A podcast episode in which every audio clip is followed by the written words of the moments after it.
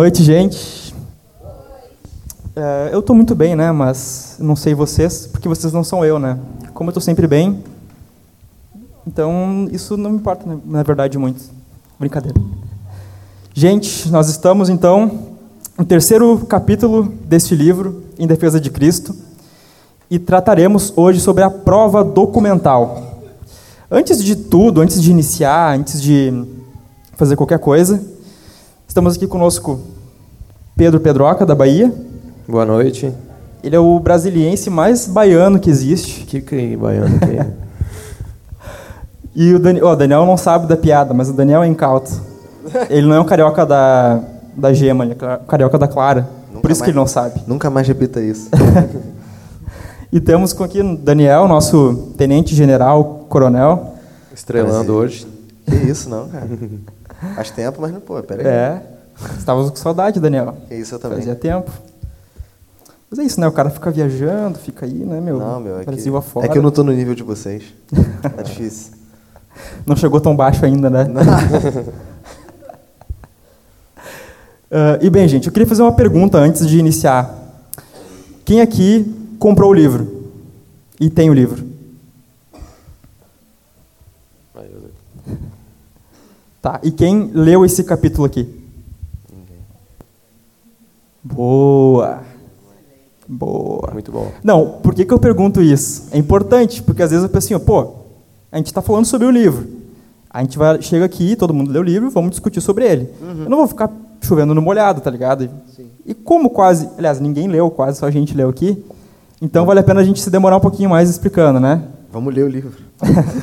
Então, Cada- abram na página. é, eu tenho que abrir mesmo porque eu não abri aqui a página certa.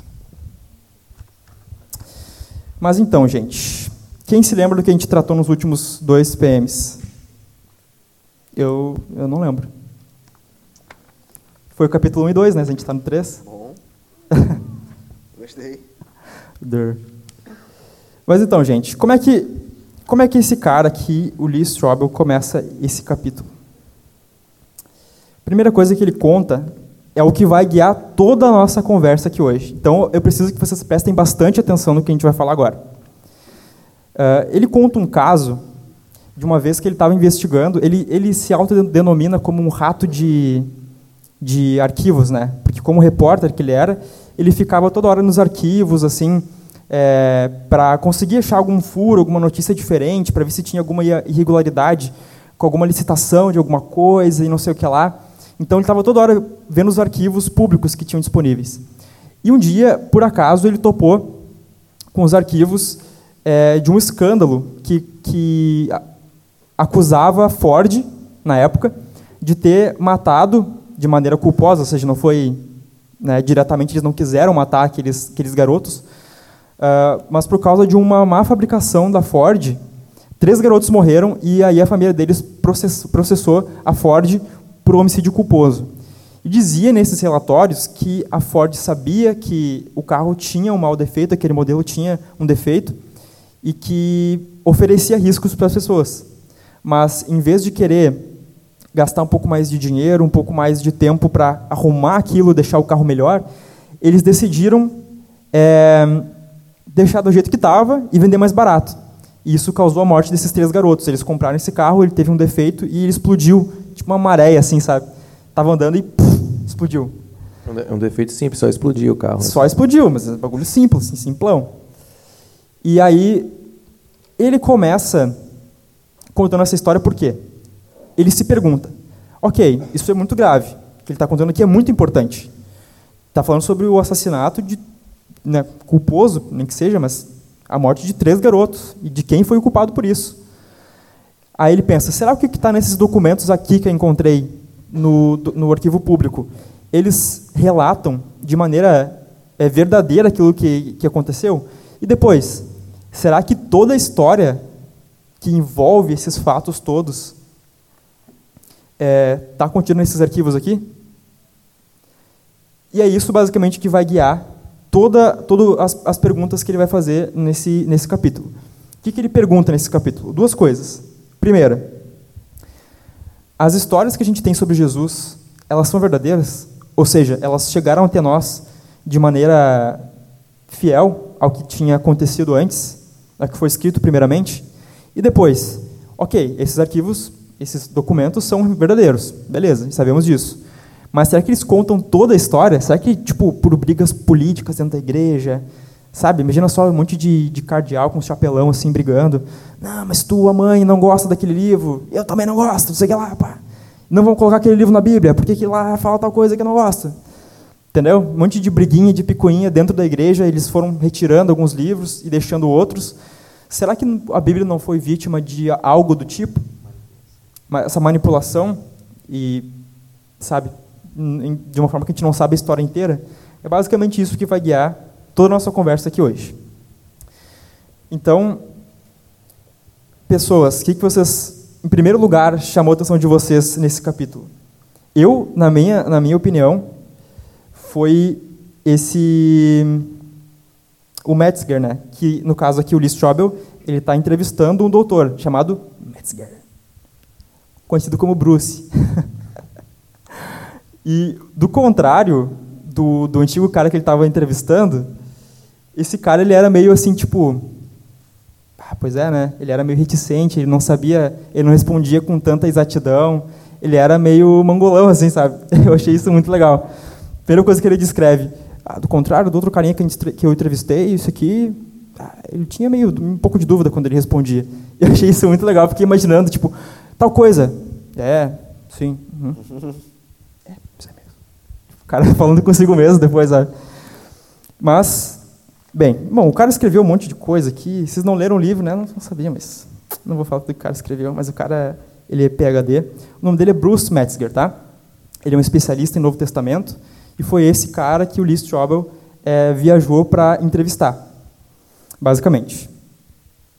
E então, gente, o que, que chamou mais a atenção de vocês em ordem cronológica assim do capítulo, lendo do princípio ao fim? Eu acho até legal a gente, antes de falar do que se tu achar interessante, a gente falar antes do que interessou, a gente entende, tipo, explicar o que seria uma prova documental, né? Porque talvez Boa. gere uma, uma, uma, curiosidade, um interesse ainda no pessoal. Né? Tipo, dessa questão, ah, prova documental, de onde ele tirou esse nome, o que, que ele pensou, né? Acho legal a gente falar sobre isso aí. Fica à vontade. Pá, não tinha na cabeça de eu falar, não. Alguém pode falar aí, o que vocês quiserem. Ah, basicamente, as duas perguntas que o, o Ismael citou ali, né? É, se realmente essa é história de Jesus, né? Repete as perguntas aí. Sim, a primeira pergunta é, essas biografias que nós temos, elas são verdadeiras? Elas são fiéis aos originais? Uhum. E, a segunda, e a segunda pergunta é, é, essas biografias contam a história completa? Não ficaram documentos de fora que são importantes para a gente entender quem é Jesus? Então ele na prova documental ele vai ele era um, um, um, repórter quase que forense, né? Vamos dizer assim. Ele, ele se apresenta assim no livro, né?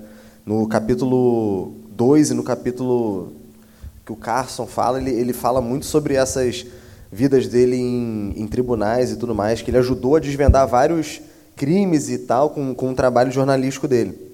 Então, naturalmente, que ele iria pos, é, pesquisar as coisas nas minúcias, né? Então, ele é um cara que ele tinha as perguntas certas para os dilemas mais profundos, vamos dizer assim, né? E nesse capítulo da, da prova documental, eu acho bem preciso essa questão, por quê? Porque ele quer provar, ele quer, na verdade, saber se é verdade ou não, né? que os documentos que nós temos hoje, eles são documentos de fato, se não originais, muito próximos daquilo que dos originais diziam, daquilo que foi redigido nos originais, né? Ou seja, a prova de documentos. Por exemplo, o que a gente tem hoje é de fato aquilo que é, aconteceu, é o original, foi escrito lá na pena dos apóstolos, ah, será que foi? Será que não foi? E, inclusive, ele já abre o capítulo dizendo que, já quebrando tudo e falando assim, pô, quando eu descobri que não era, eu fiquei, vai, agora que a casa cai, né? Mas eu fiquei assim também, pensei, cara, a gente não tem os originais. A gente não tem nenhum original, exatamente. Eu fiquei, então, a lua me traiu. então, essa prova documental dele vai iniciar aí. Pô, já que eu não tenho original, o, no que eu tenho como é que eu vou saber que realmente esses documentos que eu tenho, né, eles são semelhantes ou iguais aos, aos autógrafos? Quando a gente fala autógrafos, já, já usou esse termo aqui já? Sim. Já, autógrafos é o, é o que os próprios apóstolos escreveram, tá? Então são os originais, originais mesmo, o raiz ali, né? É, se eles são parecidos com os autógrafos, são, são semelhantes, comunicam a mesma coisa, Ou se tem diferença, quais são essas diferenças? Né? Então eles vão começar, ele vai se debruçar nisso, nessa ideia, para poder tratar toda a pergunta dele com esse com o doutor Bruce aí. Então, se vocês forem parar para ver, é muito interessante. Porque quem de nós aqui, quem de vocês aí que estão ouvindo a gente aqui ou na internet, nós que estamos sentados aqui, alguém que vai ouvir isso daqui a 100, 200 anos, é, nunca passou pelo, pela, pelo dilema de ter que responder essa, essa inconveniente pergunta, né? Tá, mas a Bíblia não foi escrita por homens que manipularam a história na, na, na ideia deles? Tipo, ou então, ah, tá, mas é, quantos, é, quantas cópias originais lá das coisas vocês têm? Né? Tipo, eu já me deparei com essa pergunta algumas vezes. Alguns de vocês podem até ter já se perguntado isso. Né? Então, realmente, são dúvidas legítimas. Pô, como é tu baseia a tua fé inteira num livro? Né? Claro que a gente não baseia a nossa fé inteira somente num livro, né? e a gente sabe que peso tem esse livro. Mas para um ateu, um ateu, que tá, a pessoa que, que não cristã que está ouvindo e olhando a gente falar, pô, como é que eles baseiam a fé deles num livro que eles nem sabem se está de acordo com o original? Era isso instigou ele. E isso fez ele fez ele ir atrás da coisa. Não, peraí, vamos lá, vou descobrir. Como é que eles podem botar a vida deles inteira nisso sem saber que o se o negócio é de fato igual ao original ou se eles mudaram tudo pra, de uma forma conveniente? É uma pergunta, no mínimo, interessante, vocês não acham? Quem não acha? Então estão acordados, beleza. Quem não acha é bobo. É. Pensei que alguém ia levantar, mas assim, eu acho, acho. É isso aí. Mas isso é muito interessante, cara. Eu, eu lembro que até uma vez eu estava passando por essa exatamente essa dúvida. Aí um dia eu fui falar com o Jackson, assim, o ô Jackson, falar de canto com ele assim, né? Tu não acha que. Isso faz bastante tempo já. Eu, tu não acha que se, por acaso, não estou falando que eu encontrei, veja bem, falando que eu encontrei, por acaso, assim, se a gente encontrar alguma coisa que está errada na Bíblia, tu não acha que pode ter havido um, um, erro nos originais e tal, que a Bíblia pode estar errada? Aí quando ele falou, quando ele ouviu a pergunta, ele, cara, se a Bíblia tiver alguma coisa errada, eu largo a minha fé eu deixo de ser cristão. E eu fiquei tipo, cara, mas essa é uma resposta muito radical. Por quê? É tipo, tá, ele falou por cima assim, não, porque a Bíblia é um documento muito confiável e tal. E eles, claro, que ele sabia do que ele estava falando, mas ele não tinha tempo para me explicar tudo aquilo, né? Uhum. E aí eu passei por aquela, por aquela inquietação toda e eu, tá, mas, bom, Jackson falou, então tá falado, né? É isso aí. E deixei por aquelas. Aí depois eu fui pesquisando um pouco mais e vendo a, a quantidade que a gente tem de material para se basear, não é simplesmente, tipo, um monte de, de, velho de saia no passado que resolveu botar um monte de livro junto num, num, e reunir tudo isso num amontoado de coisas e falar que isso aqui é a palavra de Deus, se tu não seguir ela, ela tu vai para o inferno. Entendeu? Era algo muito mais sólido do que isso. Mas eu lembro que eu ficava muito perturbado, eu fiquei muito tempo assim, cara, porque se tiver um erro na palavra de Deus, pô, cara, tudo gente, desmorona. Tudo desmorona, a gente vai ficar meio perdido sem saber o que fazer. E aí depois, analisando como as coisas funcionam de verdade, eu, eu pude entender um pouco melhor e pude ter mas, certeza, né? Mas assim, na minha opinião, por isso que esse livro é um dos livros mais interessantes sobre apologética que, que, sobre apologética que a gente tem hoje. Porque ele lida... Porque, por exemplo, o centro da Bíblia é Jesus. Sim. Toda a Bíblia vai falar... É, o foco dela é Cristo. Né? Desde Gênesis até Apocalipse, o foco dela é Cristo. Então, os quatro principais livros, vamos querer assim, vamos afunilar, né? Não que existam livros melhores do que outros, não. Apesar de ter alguns livros que são preferidos nossos. Eu, particularmente, eu prefiro, no Novo Testamento, eu prefiro o livro de Hebreus. Eu, pô, aquele livro ali para mim é demais, assim. Então, mas é uma coisa minha, não quer dizer que o livro é melhor que os outros livros. Mas, pô, se toda a Bíblia é sobre Jesus, né? Jesus, ele é um... Ele é, deve ser importante, né? É, eu acho que ele é importante, né? Então, é muito interessante tu estudar esse livro, por quê? Porque ele vai tratar basicamente dos quatro livros que falam diretamente sobre Jesus. Né? São os evangelhos. Então, assim, se o que está ali é mentira em algum sentido, todo o restante não faz sentido. Porque se todo o foco do restante é o que está ali naqueles quatro evangelhos mais explicitamente escritos, logo, se ele matar os evangelhos, o restante morre como consequência. Exato. Então, é, é muito interessante a gente estar tá estudando. Eu acho esse livro aqui, para mim, cara, tem um ou que outro ali que, é, que supera ele, mas é muito técnico. Para mim, no, no, questão de acesso e informação, ele é o melhor. Né? Por causa de se dedicar a explicar as histórias do Evangelho.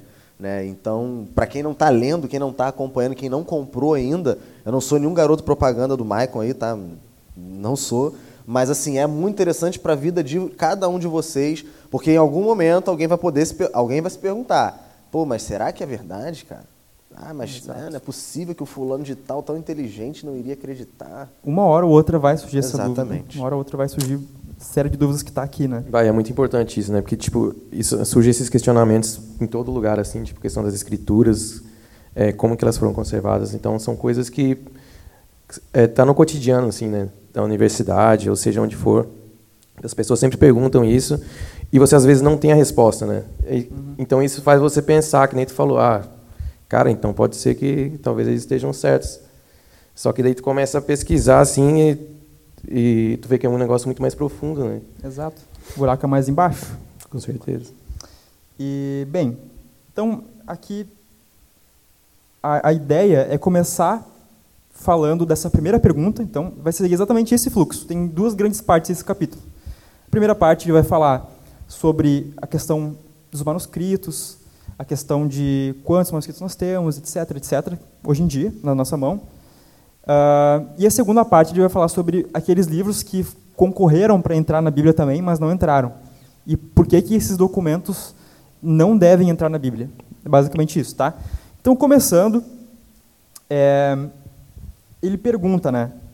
O entrevistador, o Lee Strobel, quem escreveu o livro, tá?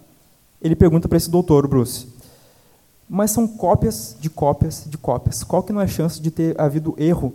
E agora, lembra que na, no PM passado a gente falou a respeito de como é, aquela tradição, aqueles ensinamentos que foram primeiro falados né, por Jesus, foram depois escritos. Então, é passar da tradição oral, daquilo que foi falado e daquilo que eles lembravam, para um, para um documento. O primeiro documento que eles escreveram. Esse foi o tema do nosso, da nossa antiga reunião, nossa reunião passada. Agora é se desde esse primeiro documento que foi escrito até os documentos que a gente tem, até os documentos que a gente tem hoje em dia aqui na Bíblia, qual, quais são as diferenças que existem entre esses documentos? Nós temos como ter certeza que eles estão bem conservados, palavra por palavra? E aqui uma coisa que eu nunca tinha ouvido na minha vida, cara. Esse doutor falou. Claro, a gente já falou outras vezes que a gente tem muitos e muitos manuscritos, né, da Bíblia hoje em dia. Só que ele falou uma coisa muito interessante. Olha o que ele falou é, mesmo que se nós tivéssemos perdido todos os manuscritos, tipo assim, pensa que não, não tem nenhuma cópia, nenhuma cópia desses manuscritos originais. Só pelas citações de outros de outras pessoas e só pelas traduções. Cara, pensa que a Bíblia foi traduzida para tudo que é língua, cara. Cara, para copta, eu nem sei o que é copta, mas é. foi traduzido para copta. Tinha, na época ali do, acho que era até o segundo século, tinham 26 dialetos diferentes, divididos Exato. em 14 mil cópias. Exato. Era muita coisa. Então, tipo, tu vê, cara, o, o volume de material traduzido, que não foi cópia dos originais, mas foi uma tradução desses originais, cara, é absurdo, tem muitas traduções. Tem cerca de 20 mil traduções antigas, manuscritas, não as edições, tipo, feitas por máquinas, né? Que daí tu tem uma, uma, uma confiabilidade um pouco maior, né? Porque tu tem o mesmo molde das páginas, tu consegue... Não era Ctrl-C, Ctrl-V. Exato. Mas só se, tu, se a gente tivesse perdido todos os manuscritos, a gente poderia reconstruir todo o Novo Testamento só com essas traduções e quando se trata das citações, os pais da igreja, para entender, foram grandes pastores da igreja, grandes líderes da igreja, desde o século I até mais ou menos o século IV, ou seja, do ano zero até o ano 300, mais ou menos, 300 e pouco, até 400. É, um dos mais notáveis dos últimos foi Santo Agostinho, né? E esses pais da igreja, eles escreviam sermões, eles escreviam cartas, eles escreviam várias, vários documentos em que eles citavam a escritura. E nessas citações, cara, tem, eu esqueci o, nome, o número de cabeça, mas são tipo 99,5. Não, o número de citações dos, ah, não, dos, tá, tá. dos pais da igreja, to, total da Bíblia, é tipo 13 mil Nossa. citações e pouca, tipo quase 14 mil citações. Só com as citações que a gente consegue encontrar nessas cartas, nesses sermões dos pais da igreja, a gente consegue reconstruir todo o Novo Testamento. É menos 11 versículos. Né? Tipo, só com as citações desses caras. E tem mais as traduções, só que nós temos também os manuscritos ainda que foram copiados do original. Né? E isso que foi a primeira coisa que eu fiquei chocado, assim, tipo, cara, só de traduções, tem 20 mil traduções. E eu fiquei tipo, cara, não tem como, cara, é um volume muito grande, eu não consigo nem imaginar como que copiaram tantas vezes esse texto, sabe? É que é, isso pode parecer meio loucura para quem está ouvindo aí, se torna mais palpável quando tu compara com como ele faz no livro, quando tu compara com coisas que a gente tem como verdade hoje, né? Tipo, hoje em dia, né? Quem, quem vai dizer que a Ilíada de, de Homero é mentira, né? Quem vai dizer que, a, que a Odisseia dele foi uma, foi, foi uma coisa que ele tirou da cabeça, né? É um livro que é vendido, veiculado até hoje, né? E todo mundo respeita muito. E tu vai ver que, como ele cita no livro, tem o quê? Seis, cerca de 600 cópias. Exato. Né? Uhum. E tu comparar 600 cópias com 5 mil que a gente tem hoje do Novo Testamento, aí tu começa a entender a disparidade. Tipo assim, caramba, do Novo Testamento conservado, eu tenho 5 mil para remontar o que eu tenho, ainda que não completamente. né? Perdão.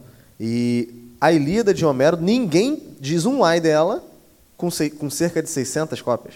Exato. Né? Então, tipo, tu começa a comparar com coisas que, na gente, pra gente aqui hoje em dia, ainda principalmente no meio aí universitário, são tidos como verdade absoluta, até os, os escritos de, de, por que não, né? De, de Sócrates, de Platão. Platão, que são coisas que você tem um, nas melhores das hipóteses, quatro cópias do, de, de, coisas que foram escritas no intervalo de quase dez, dez séculos de, de, de, distância. Então, ou seja, o cara estava lá escrevendo, se é que ele realmente existiu, uhum. né? e dez séculos depois, de alguém que copiou o que ele escreveu, foi achada a primeira cópia do escrito dele. E aí ninguém fala. Quem, quem vai falar, levantar a voz para para falar de Platão e de, e de Sócrates, numa, principalmente numa cadeira de filosofia. Né? Exato. Então, assim, aí a gente começa a comparar isso com essas coisas que a gente tem, a gente percebe, caramba, não, não estamos fracos. E, né? falando nisso aí, cara, eu preparei exatamente ah, tem, isso. Tem uma... Acho que tem uma pergunta ali. Não, não pode, passo.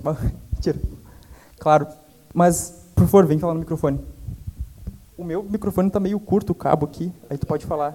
Eu estava meio daquele... sumida. Oi, sumida. Oi, sumida. então, uh, com esse tanto de manuscrito, né, é, dessas cópias e da, da, de tantas localizações que foram encontrados esses manuscritos, tem como uh, isso ter sido manipulado pela Igreja Católica? Porque é um argumento muito usado também, né? Ah, a Igreja Católica uh, uh, romana, né, dominou por muitos anos a, o, o cristianismo, então eles pegaram todos, eles tinham controle de todos os manuscritos. É bem difícil isso ter acontecido com quase 5 mil manuscritos espalhados por um continente inteiro. Eu acho que, eu acho que tu respondeu já. Posso fazer só uma piadinha com isso aí? Eu acho que. Mas é basicamente isso. O que acontece? É, tu tinha focos de.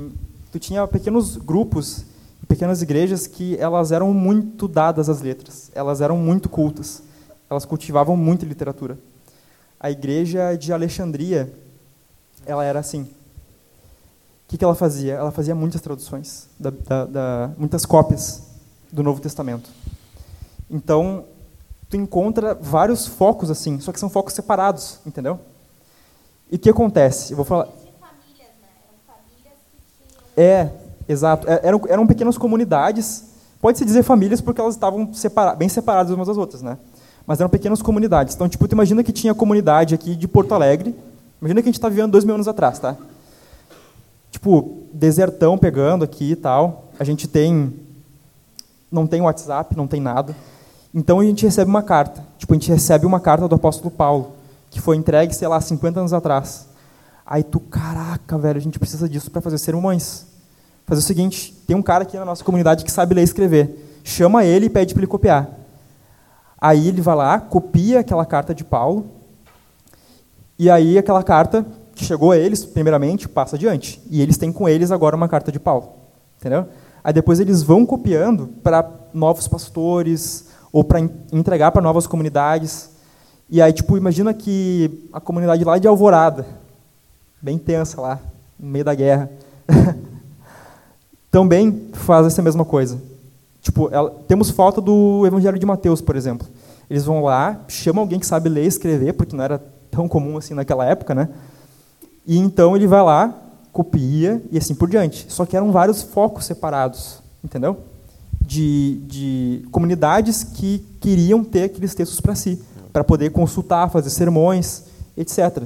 Então, esse grande lance de tipo, ah, a igreja católica dominou. Cara, esse, essa hegemonia demorou, cara, 500 anos, pelo menos. Pelo menos. Para ter essa hegemonia toda, esse poder na mão, para começar a fazer isso. A, cara, durante 500 anos, muita coisa tinha rolado já, cara.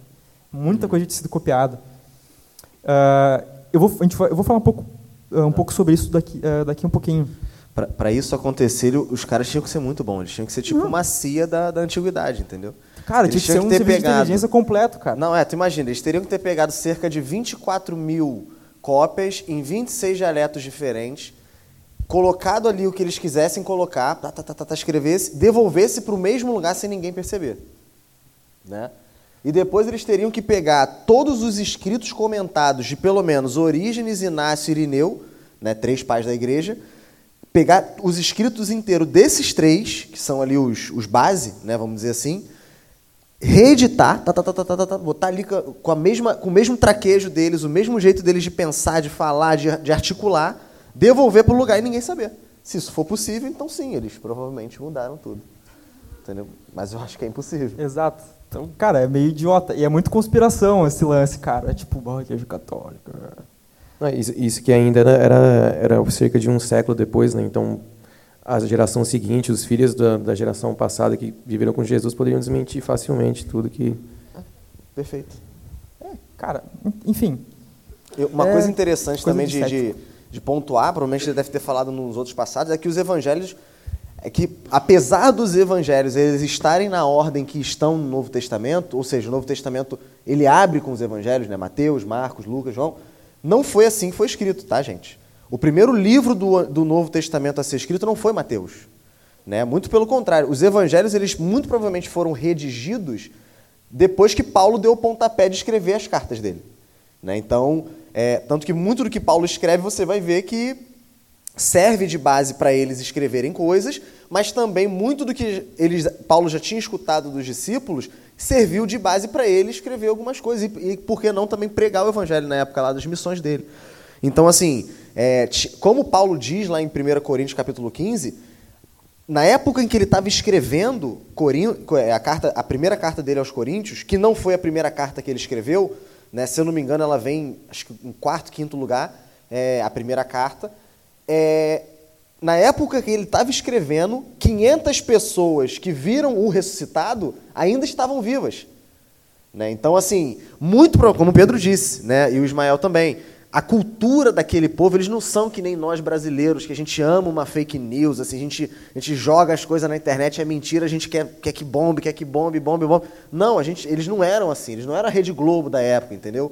Eles, os caras lá, eles se importavam com a coisa estar exatamente como ela aconteceu. Entendeu? E se não tivesse, alguém ia se levantar e falar assim, ó, oh, não foi assim, eles estão mentindo. Entendeu? Eles tinham muito a perder. Né? Tipo, não era, uma, não era um mundo tão grande a ponto de, tipo assim, ah, tem uma mentirinha aqui, mas essa mentirinha não vai chegar lá no outro lugar. Entendeu? Podia demorar, mas chegava. Não era um mundo tão grande assim, nossa, era América do Sul, América Central, América... aí pode ter uma mentira ali no Panamá que o cara que vive lá em, sei lá, lá na Costa do Marfim nunca vai saber. Não existe isso, entendeu? Ali, o que mentisse ali, todo mundo ia saber, pô. Então os caras falaram, ó, estão falando mentira, porque eu vi Jesus ressuscitado. E estou aqui, estou vivo, na frente de vocês. E, e até porque, tipo, tirando a tradição da, da escrita, tinha a tradição oral, que era muito forte nos judeus, né? Então, é, aquilo, aquilo era pregado, era passado de geração para geração, geração, era ensinado. Então, era muito difícil desmentir uma coisa que estava na, na boca do povo, assim. Né? É, todo mundo falando. E outra, cara, eu quero propor para vocês um exercício de imaginação, tá? Imaginem que vocês são pescadores, tá? Cara, vocês são pessoas muito simples, cara. Vocês estão lá pescando. Você tem um pequeno navio, um navio, pequeno navio. Você tem um pequeno barquinho. Pequeno é um pescador simples com um pequeno navio, não é tão simples, né, meu camarada? Mob Dick. Bah, o cara Mob Dick. Uh, mas imaginem que vocês são pessoas simples, cara. Vocês mal acabaram o ensino fundamental ali. E vocês estão pescando, tá? De boa lá. Quando vê, chega um cara, simplesmente fala assim: vem e segue-me. Na hora tu fica confuso, tipo, como assim vem e segue-me? Eu não sei nem teu nome. Mas algo no teu coração diz assim, vai e segue ele. E tu não consegue resistir àquele chamado. É um chamado que é, soa tão doce e é tão poderoso ao mesmo tempo que não tem como tu resistir. Então tu deixa tudo, cara, tudo que tu tem. Pensa que é o teu trabalho, é a tua forma de sustentar. Se tu não pescar, tu não vai comer. Tu larga tudo aquilo ali e segue aquele homem. Então tu segue aquele homem e aquele homem começa a viajar por todo o país e ele te leva junto por todos os lugares. E aos poucos as multidões que estão ao redor dele vão aumentando, aumentando, aumentando, aumentando. E ele fala sobre coisas maravilhosas a respeito do céu, a respeito da terra, a respeito dele mesmo, a respeito do nosso futuro numa terra prometida. E ele faz muitas promessas para nós. E aí o nosso coração se enche de alegria e ele fala que ele é o pão da vida, ele fala que ele é a luz do mundo. E tu sente como se a tua vida inteira fosse trevas perto daquele momento que tu conheceu ele. Tu sente como se o mundo inteiro tivesse com a luz apagada, mas quando ele começou a falar, é como se um leão tivesse rugido e as coisas começaram a viver de fato. Então, aquele grande líder que estava arrastando multidões por aí, ele é pego pelos soldados romanos e ele é morto. Teu mundo cai, simplesmente. Tu passa três dias terríveis junto com os seguidores desse cara. Vocês ficam se perguntando, mas como assim ele morreu? Vocês não conseguem acreditar naquilo que, que vocês estão vendo e que está acontecendo. Mas então, depois de três dias muito, muito tensos, muito, muito amargurados, vocês veem ele de novo do nada. E é como se toda, aquela, se toda aquela esperança voltasse de novo. Vocês estão diante da maior história do mundo. Isso não é qualquer coisa. Vocês foram chamados de maneira irresistível, vocês seguiram durante três anos, todos os dias. Vocês viram aquele homem arrastando multidões por todo aquele país. Vocês viram ele fazendo milagres, vocês viram ele morrendo, e vocês viram ele depois ressuscitado.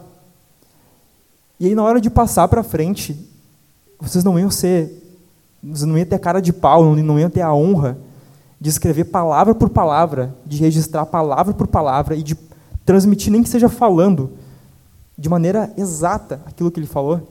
Cara, ele não é a tia da esquina. Ele é a coisa mais importante que tu já viu na tua vida, a coisa mais gloriosa que tu já viu na tua vida inteira. É disso que a gente está falando. A gente não está falando de um rei. Ah, o César no ano tal ele comprou frutas no mercado. Não é esse tipo de relato que a gente está falando aqui. É a respeito do Filho de Deus vindo até nós. Cara, isso é a maior mensagem do mundo todo. E eles teriam o maior zelo de guardar essa mensagem junto com eles.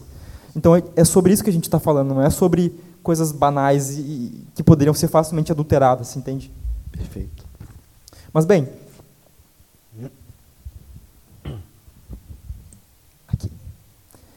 O que, que, é isso? Quem já fez biologia, isso aí parece um. Como é que é? Um cladograma. Cladograma. Isso aí é, so, é a famíliazinha, né? Os descendentes, né? Isso. Né? Ancestral comum, né? Ancestral comum. Mas é mais ou menos isso que a gente está vendo aqui. O que, que é isso? Isso é o motivo do porquê é tão importante a gente ter tantos manuscritos. Cara, a gente, a gente tem 20 mil manuscritos. Isso é muita coisa. Meu Deus, ok. Mas por quê? É, tipo, porque esse é o processo que é utilizado para a gente conseguir os originais. Tá? Imagine o seguinte: vocês encontram numa escavação, é, por exemplo, na antiga cidade de Éfeso, lá na Grécia, encontram um, um pergaminho, tá? E ele descreve ali um pedaço do Evangelho de Mateus, por exemplo. Vocês encontram outro pergaminho que parece descrever o mesmo trecho, num sítio próximo ali, num local próximo daquele mesmo lugar que vocês encontraram esse pergaminho. Só que ele é um, ligeiramente diferente. E aí, vocês vão para outras regiões da Grécia e encontram outros tipos de manuscrito, certo? E nesse mesmo local tem algumas poucas variações. Mas entre os manuscritos que existem entre essas duas cidades da Grécia, por exemplo, uh, existe uma diferença significativa. Tipo, tem algumas diferenças que são, ok, é, é bem diferente. Uh, como que a gente faz para saber os originais? A gente, a gente acabou de, fazer, de falar que a gente não tem os autógrafos, aquilo, aquilo que os apóstolos escreveram originalmente à mão, nós não temos isso guardado conosco. Mas a gente pode reconstruir esse manuscrito original. Como? Por esse processo. Como acontece esse processo? Uh, vocês viram que ali embaixo tem um manuscrito. Imagina que cada quadradinho daquele ali é um manuscrito, tá? Tem aquele manuscrito A. Aquele foi manuscrito encontrado sozinho. Não tem nenhum outro manuscrito que foi encontrado perto que seja aparentado. É assim que a gente fala. São manuscritos aparentados. Tá? Ele está sozinho. Então não tem com quem comparar. E aí depois tu encontra mais dois manuscritos na cidade de Éfeso, por exemplo. Eles têm algumas variações entre eles, mas eles são quase idênticos. E depois vocês encontram outros três manuscritos, o C, o E, o D, o E e o F, na cidade de Corinto, por exemplo. Eles são muito próximos entre si, têm algumas variações, mas eles têm algumas diferenças significativas em relação àquele outro grupo de manuscritos B e C. Correto? Aí, ok. Nós analisamos esses manuscritos que são parecidos, que foram encontrados na mesma cidade, que são esses, esses dois grupos aqui, né?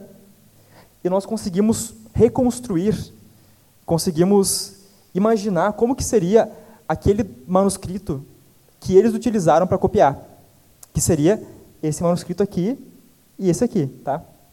Esses dois, que eles são uma reconstrução daquilo que a gente leu nesses dois grupos aqui, certo?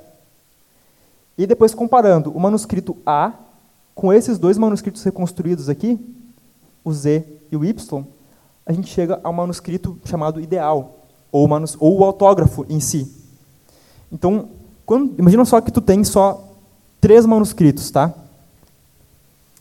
Tu vai comparar entre eles, tipo, ok, não tem muita diferença, mas tu não sabe se aquilo não foi resultado de uma cópia ruim, por exemplo.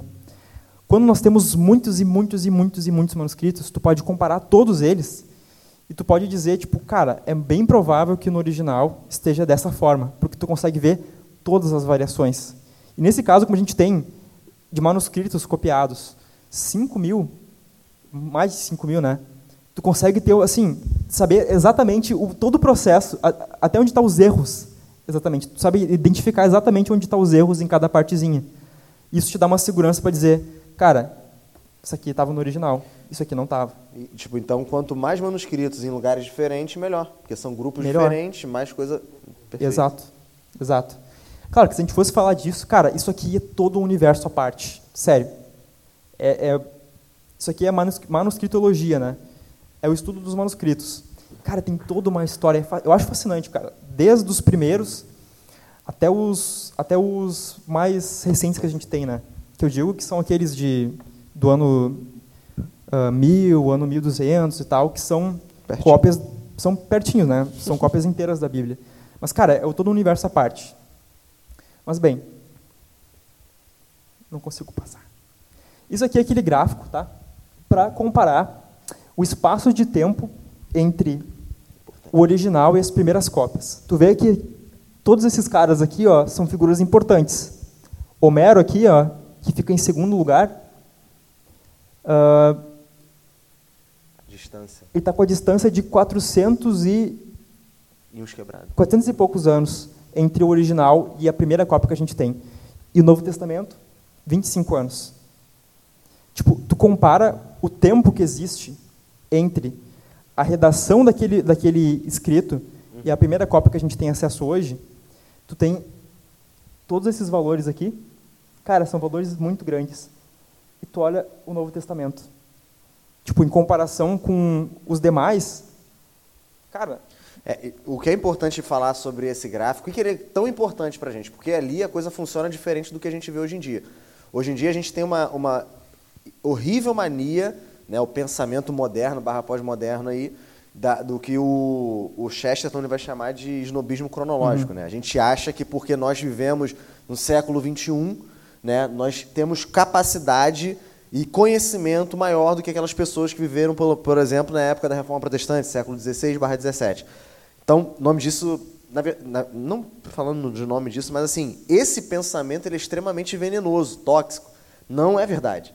Não é porque a gente está hoje no século XXI, a gente tem acesso a várias coisas de vários séculos, que a gente sabe mais. Pelo contrário, se você for perguntar para qualquer professor honesto aí, que já, já trabalhou há muito tempo, trabalha há muito tempo dando aula, eles vão assumir que, as, que os alunos têm ficado cada vez mais burros. Natural? Natural isso acontecer. Oh, perguntem, se vocês quiserem, para o João e o Letieri. São eles vão, eles vão contar cada história bizarra, eles são Exatamente. professores. Então, assim, ali não funciona desse jeito. Na manuscritologia não funciona desse jeito. Quanto mais distante, pior. Não quer dizer que o cara que estava escrevendo lá no ano 800 sobre Platão, ele, ah, ele viu toda a história de Platão aqui de longe e, e escreveu. Não, o primeiro achado de Platão foi 800 anos depois do que ele escreveu. E ninguém desmente. Tá entendendo? Aí olha o tamanho da barrinha do Novo Testamento. Não dá nem 10 anos. Entenderam? Então, assim, perto do que foi Pla- Pla- Platão, Heródoto e é, Tíquico, é que- Tácito, né? Desculpa, que escreveu os Anais da História, né? Para quem não sabe, é um, é um, um dos documentos mais importantes né, da, da é, herança de Roma para gente, né? Que ele escreveu os Anais da História. Não Então- pensem que eu sou um livro bagaceiro, tá? Não, não é. Tem outro significado. Exatamente. Então, assim, é, o, que, o que a gente encontra ali é o quê? Perto do que Tácito escreveu, o Novo Testamento é uma manchete, pô. Entendeu? É notícia de última hora. Entenderam? O cara escreveu com 500 anos de diferença. O, ca- o Paulo estava escrevendo com quase 10 anos de diferença. Olha só.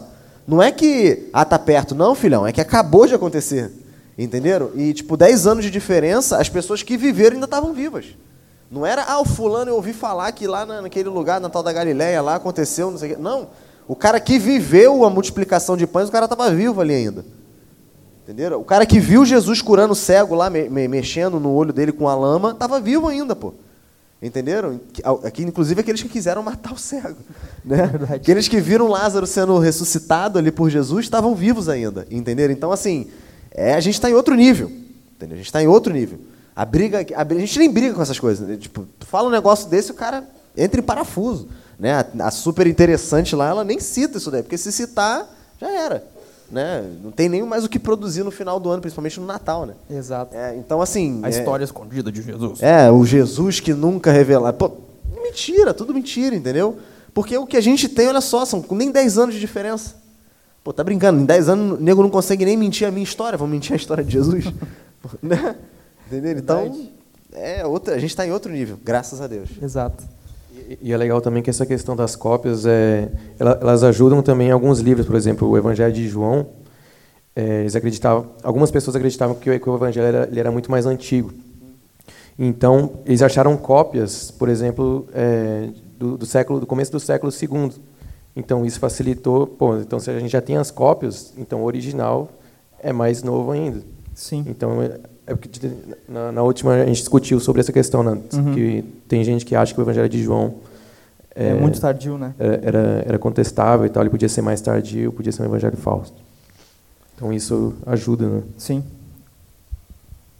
Ah, e aqui, aí a gente vê que é o contrário. Tá bem curto aqui. Mas enfim.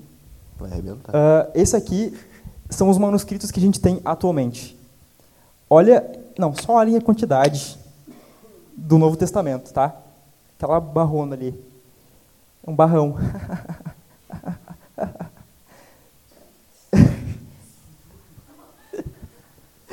Dos demais autores, cara, o segundo lugar, pensem assim, tipo, o primeiro lugar, 5 mil. Pum. 5 mil. O segundo, tu vai pensar, tipo, ah, tem uns Quatro. 3, uns 3 mil, 4 É. mil, né? Não, cara, tem 643 manuscritos. Cara, isso... Cara, pode Num pro próximo? espaço de 800 anos, como estava ali. Isso. Pode passar o próximo. Isso é como comparar o Monte Everest, tá? que é o Novo Testamento, com o Morro da Cambirela. Quem, quem conhece aqui o Morro da Cambirela? Ninguém, ninguém conhece, conhece. viu? Quem que é o Morro da Cambirela na fila do pão, rapaz? Não é ninguém, velho. E esse aqui é o segundo lugar, que é o documento antigo que a gente tem mais manuscritos. Para quem não sabe, o Morro da Cambirela é o morro que fica lá em Santa Catarina, tá? Eu pesquisei sobre isso para fazer esse, esse infográfico. Se tu botasse algum morro do Rio de Janeiro ali, o pessoal saberia mais, cara. Deu mole. Não, aí eu ia perder piada, né? Verdade. Mas enfim, cara, é realmente muito, muito, muito, muito fora da, da, Não, não da tem, casinha, assim, não tem entendeu? nem como brigar. É, é realmente como comparar o Monte Everest. E viu, todo mundo conhece o Monte Everest aqui, né? Porque ele é importante, o Morro da Cabridela não é. É verdade. Por que, que não é importante? Porque está em Santa Catarina, que é a terra da minha esposa. Aí quando ela veio para cá, quando ela migrou para o país do sul, aí ficou, aí ficou jóia. Estrangeira, estrangeira. É estrangeira. Ela é mas- quase Ruth pra ti, né? Tu é o Boaz dela. Exato. Entendi.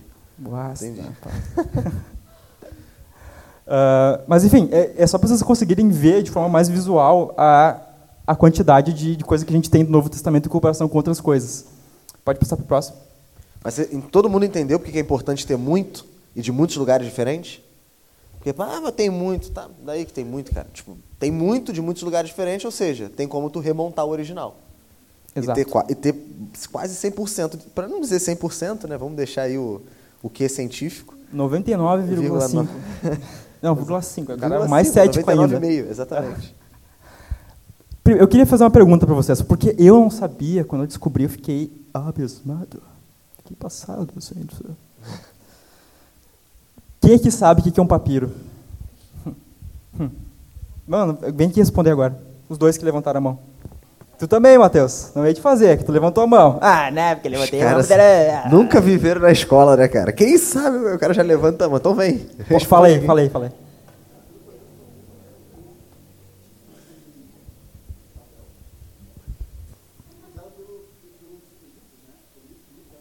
É um papel louco, né? Um papiro.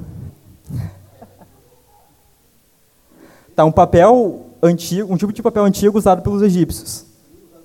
Tá. E tu, o que, que tu acha? Isso aí também? Ah, isso aí da imagem ali. Eu concordo com o que ele disse. Tá- Eu concordo embaixo. Olha, vocês estão certos, mas não estão tão certos. O que, que dá origem ao papiro? Uma planta, que planta, sabe? Exato. Chegou mais perto. Chamada papiro. Por isso o nome. Cí- Cíperos, papiros, né? Yeah, yeah, isso aí, magrão. É sério, a planta papiro, que cresce, que, que cresce, que cresce no delta do Rio Nilo, nas margens do Rio Nilo. Daí, tipo, eles colhiam essa planta, secavam, aí eles colocavam algumas tirinhas assim nessa direção, depois outras tirinhas assim.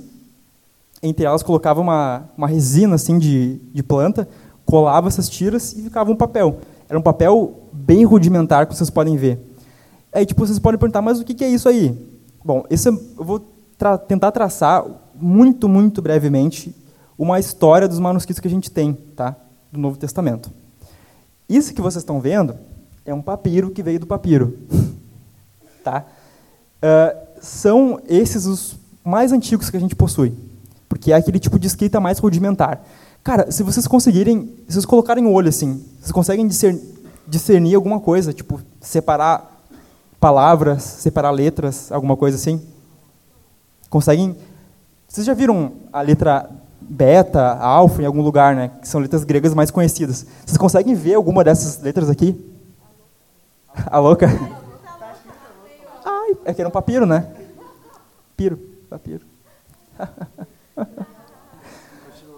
Vocês conseguem, vocês conseguem di- distinguir? Só a louca. Pior que parece mesmo. Mas bem, enfim. Esse aqui é o estilo de escrita mais rudimentar. Era um estilo de escrita não profissional, tá? Eles são os manuscritos que a gente tem mais antigos, a gente tem cerca de 99 deles, feito de papiro. Era um material muito mais muito mais frágil e muito facilmente se decompunha. E uma curiosidade. Olha só. Vocês percebem que não tem separação entre as palavras? Cara, era um texto corrido. Loucura. Tipo, é tipo o Eminem, sabe? E vai. E- é, Gostei. essa aí é, um, é uma transcrição de um culto pentecostal na antiguidade. Cara, aí vocês veem isso aqui, vocês tipo, caraca, velho, é muito indistinguível. Pois é, isso dava problemas. Vocês vão perceber que vai ter alguns manuscritos que vai estar faltando uma palavra, vai estar faltando uma frase, cara, às vezes, às vezes um parágrafo inteiro. Por quê? Pensa que tu é um copista, tá? Tu tá lá copiando. Ah, pá, show. Aí tu tá lendo as palavras, tu memoriza elas, tu escreve. Aí a última palavra que tu memorizou foi alimentação. Só que aí tem uma outra palavra Aí tu chega aqui, né? Escreve alimentação. Aí tu fica, tu, quando tu volta pro texto original, tu busca esse final, são, né? Para para continuar escrevendo de onde tu parou.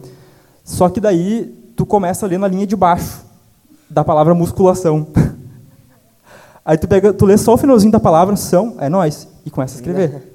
E tu pulou uma linha inteira e tu nem sabe que tu pulou, tá ligado?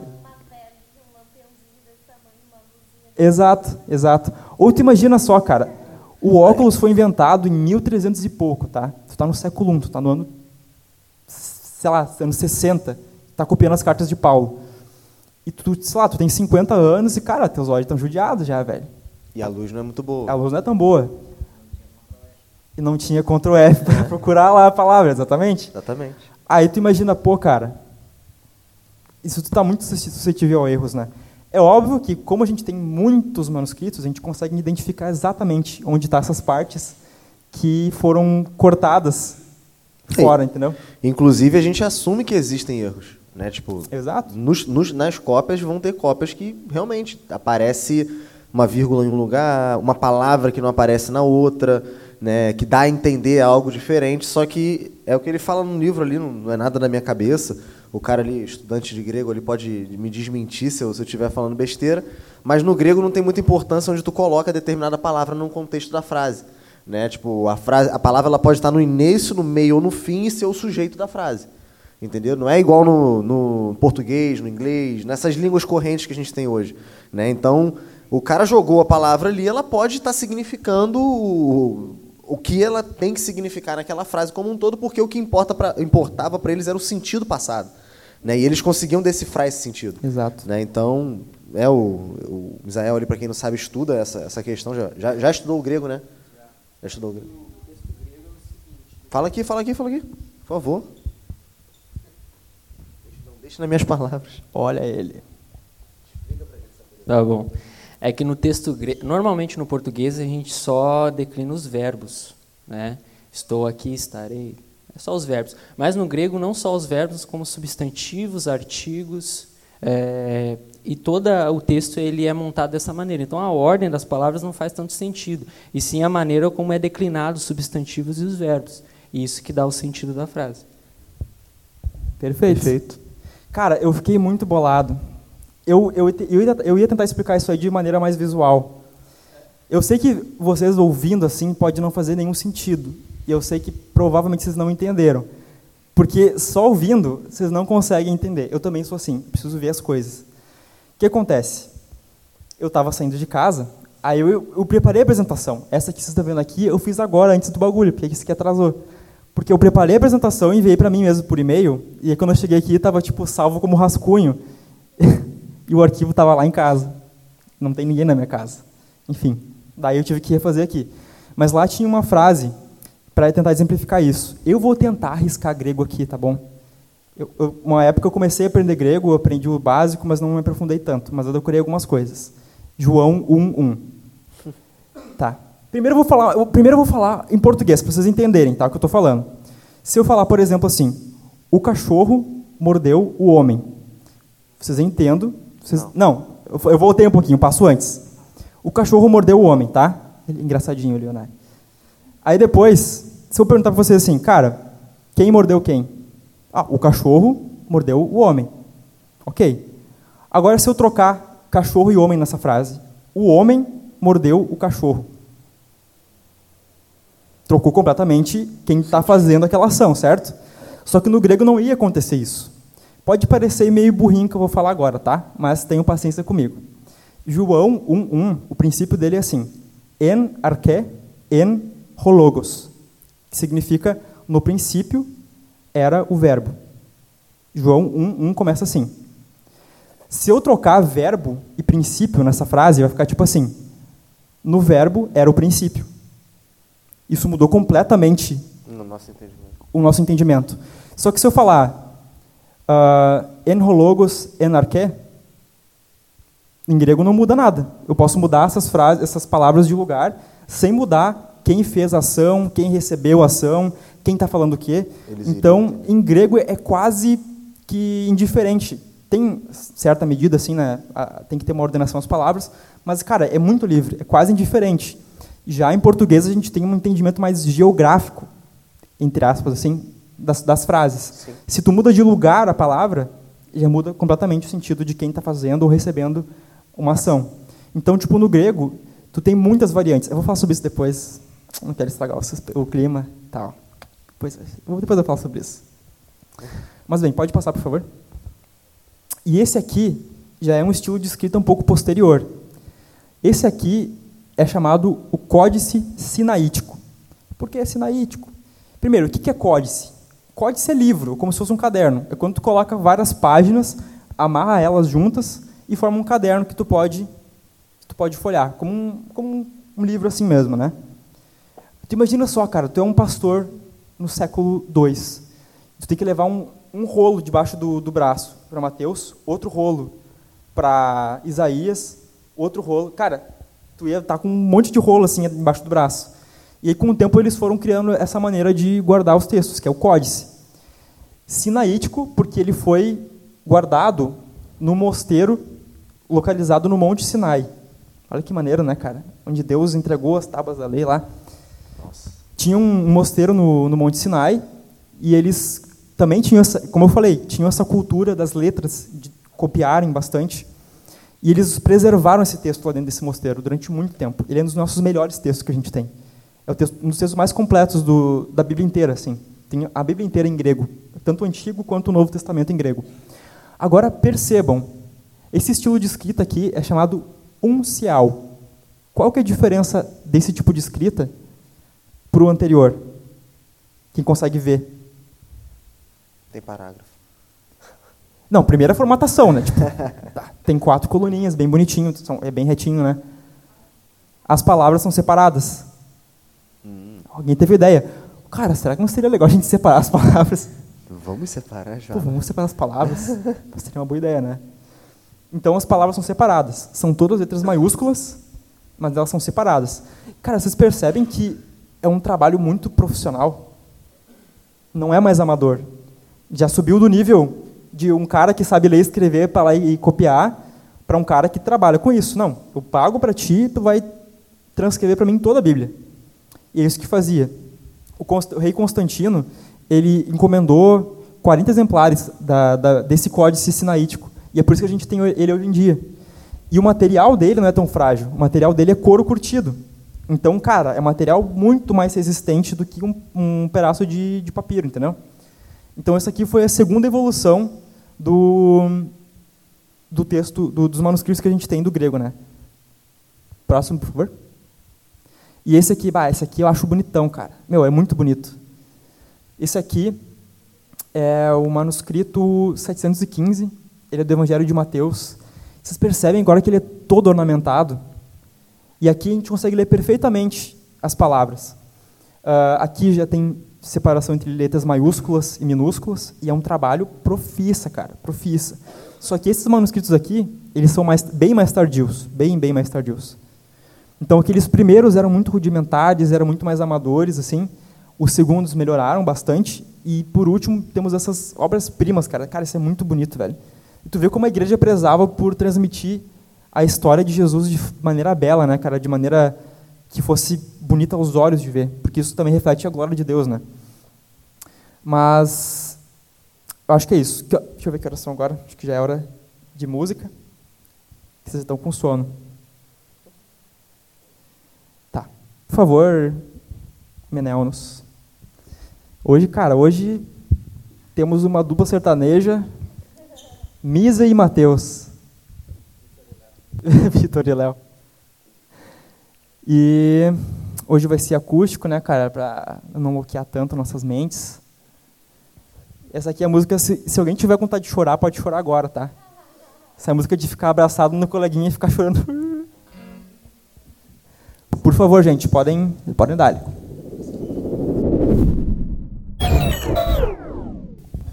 Todo mundo machuca. Eu não gosto de você, mas mandaram sentar do teu lado. Algumas vezes. Todo mundo chora. uh, Tem como, como continuar do, do último slide que estava Por favor. Pode passar para o próximo. Agora, pode ser um dado meio desconcertante para vocês. Ali em cima, aquela barra gigante, é o número de variantes que a gente tem do Novo Testamento. O que é uma variante? Sempre que uma palavra ou uma frase muda de lugar, quando tem adição de palavras, quando falta palavras, quando a palavra é escrita de uma forma diferente, tipo escrever casa com S ou com Z. Quando... Independente de quantas vezes isso aconteça. Exatamente, tá? Uh, existem aproximadamente, tá? Isso, cara, os valores mais exagerados de todos, assim, os mais exagerados mesmo. 400 mil, 400 mil variantes. 400 mil variantes. O número de palavras do Novo Testamento é de 138.019. Pode passar a próxima. Aí tu pode ficar com essa cara. Tipo, deu tudo errado. Porque são quase três variantes por palavra no manuscrito. Aí, tipo, imagina só, tu vai estar no Evangelho de Mateus. Esse é o Evangelho de Mateus, tá? Vamos supor uma frase. Aí, para cada palavra, tem uma variante diferente. E, cara, como é que eu vou escolher? Tem três variantes diferentes. Como é que eu vou escolher entre todas essas variantes? Só que, por favor. Não tão rápido, meu chapa. Vocês têm que responder sim para quem falar isso para vocês. Foi rápido, cara. Sou, eu sou demais. tu não lembra disso? Acabou de passar. Acabou, parou, parou a série do bagulho pro meu videozinho, esqueci já. O que acontece? Nós já explicamos aqui que no grego a, a ordem das palavras não influencia tanto no significado do texto, certo? Todo mundo compreendeu isso? Certo, né? Ou seja, se as palavras mudarem de lugar, eles vão considerar como uma variante. Só que isso importa? Não, importa. Ou seja, eles querem tipo colocar mais e mais e mais números de variantes para dizer que tipo, cara, tem muita variante, o texto é muito incerto.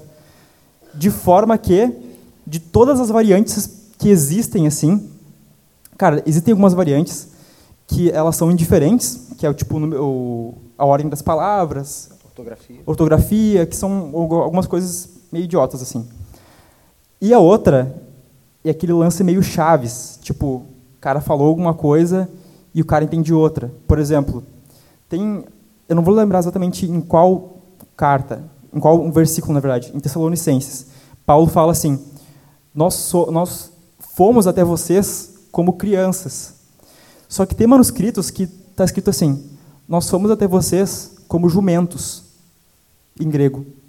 Isso é uma variante viável?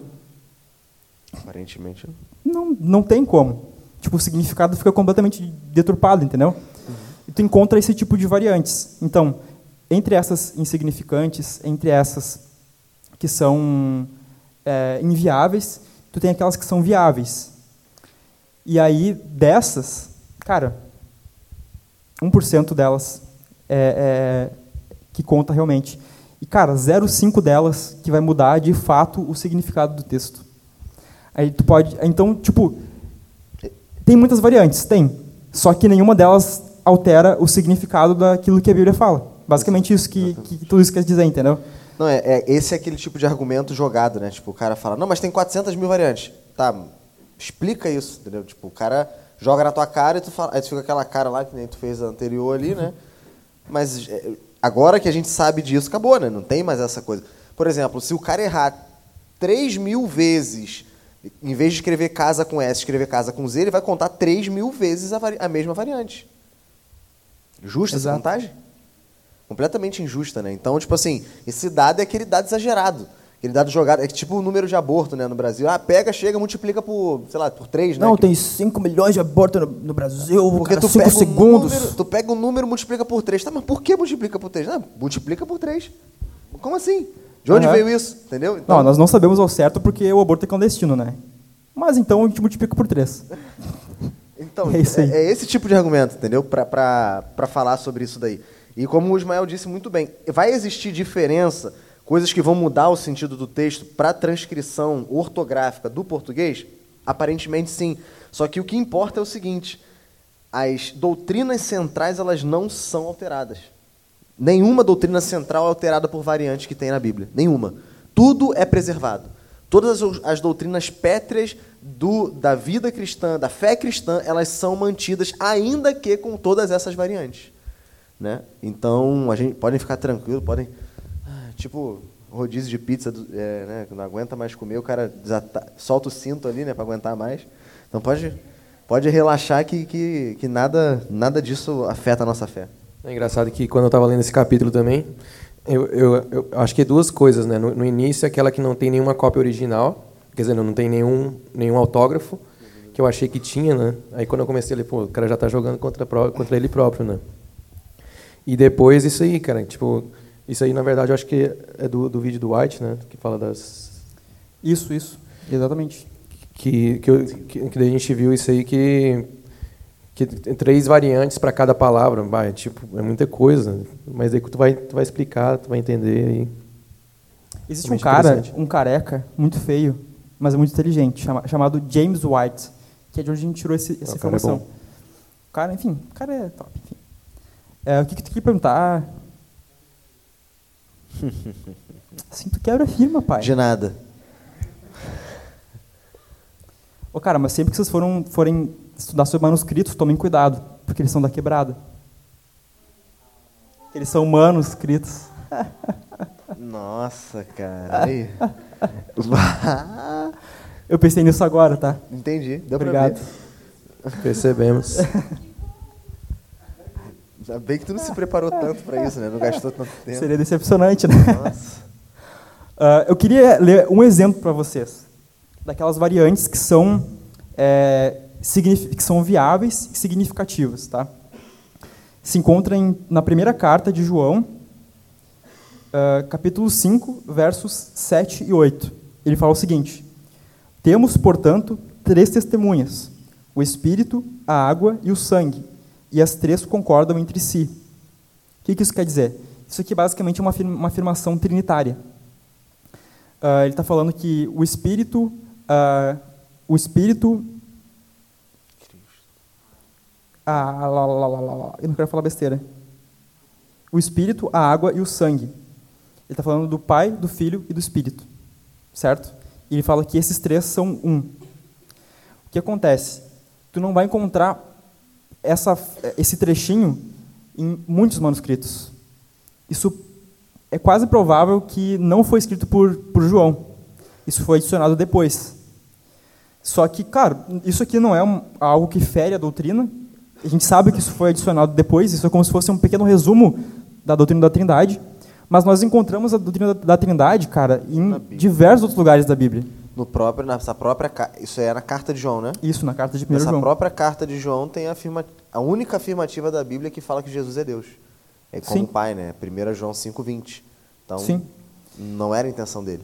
Então, vocês percebem que nenhuma doutrina, tipo, a gente tem dúvidas, sim, sobre algumas palavras, mas nenhuma dessas palavras está dentro de uma passagem que fala sobre Trindade, sobre Jesus ah, vindo até nós, sobre- morrendo por nossos pecados, ressuscitando, entendeu? Então, nenhuma doutrina, por causa dessas variantes, é, é atacada, entende?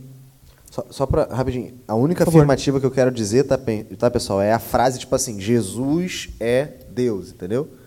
É, é- é a única passagem onde isso vai aparecer, que comparando ele de fato ao Pai, em, em ser Deus, tá? É, Jesus é mostrado Deus em diversas outras passagens do Novo Testamento, né? Mas essa a única, a única vez que aparece afirmativa é ali em 1 João 5:20. Exato. Então, fiquem tranquilos, tá? Não tem nada que seja afetado de maneira grave pelas, por essas variantes. Estamos seguros. Exato. Ah, O que, que eu ia falar? Eu me esqueci. Você tem alguma coisa para adicionar sobre, sobre isso? Ou nem? Eu, eu acho que não, eu não sei se você chegou a comentar, só aquela questão da confiabilidade, né, da, da porcentagem, né? Tu falou, né, de 99,5, tem pessoas que sim. pensam que é 99,75, né? E uma Sim. coisa que eu acho legal é que, assim, em momento nenhum a gente nega. Isso tem que ficar claro para todo mundo aqui, né? Que em momento nenhum a gente nega que houveram é, mudanças, é, divergências, mas por conta da limitação humana de cada, de cada escriba, de cada cara que estava transcrevendo o negócio ali. Né? Porque Deus, ele é legal a gente ver isso, é legal a gente ressaltar isso, porque lembra a, o caráter sobrenatural que foi a, a, a Deus dar a Bíblia para nós. Né? Porque ele, ainda que com limitações humanas, por exemplo, vocês têm dúvida de que aqueles caras, a maioria deles tinha problema de vista? Tu imagina, tu ficar horas a fio escrevendo, transcrevendo uma coisa com a luz de uma, de uma vela. Um detalhe, né? a Bianca, minha esposa, que está ali na mesa, uma vez ela foi se meter a ler a Bíblia inteira em três meses, né? A luz de velas? Não, ela ah, tá. só lê, só lê a Bíblia. Em dois meses. Ah, tá louca, muito ligeira essa guria. Ela leu a Bíblia, cara, a Bíblia inteira em dois meses. Ela passava muitas horas lendo. Depois desses dois meses, ela teve que usar óculos. ela tá de óculos porque ela foi se meter a fazer isso. Entenderam? Então, assim, imagina quanto desses caras não tinham problema de vista. Né? E chegava uma, uma certa hora do dia ali, né? E a, a coisa começava a ficar cada vez mais difícil. Então, isso ressalta mais ainda o fato de que Deus é que estava guiando aqueles homens a fazer, usando eles nas suas particularidades, nas suas limitações, na sua realidade, por que não dizer assim, né? É, para escrever, para conceber algo sobrenatural. Né? Então, assim, eu acho muito interessante quando a gente briga para ser honesto nesse ponto e mostrar que sim, tiveram divergências, sim, a limitação de cada homem influenciou, sim, né? mas que Deus soberano, né, todo-poderoso, ele ultrapassou isso. Né? E não deixou que, ainda que o cara que pulasse um, um parágrafo, uma frase, uma, é, contaminasse todo o conteúdo que ele quisesse passar. Isso é uma, isso é uma coisa extremamente sobrenatural. É um poder, assim, é, é uma ação, não é aleatório isso. Tipo, o cara não pulou uma linha a mais porque Deus não quis. Ele não pulou um parágrafo a mais porque Deus não quis. Entendeu? Ele, ele pulou uma linha ou uma palavra até onde Deus queria que ele pulasse. E aquilo não iria alterar o sentido da Bíblia. Entendeu? Então, assim, a gente está falando de coisas assim, bem é, científicas, mostrais e lógicas, mas a gente nunca pode esquecer disso, que nisso a gente vê que, cara, Deus agiu soberanamente, interviu soberanamente ali. Apesar da limitação deles, com a limitação deles, Deus fez a coisa acontecer. Né? Eu acho muito interessante isso. Cara, estudar a formação o... da Bíblia é estudar um milagre. Ainda, ainda sobre as variantes da...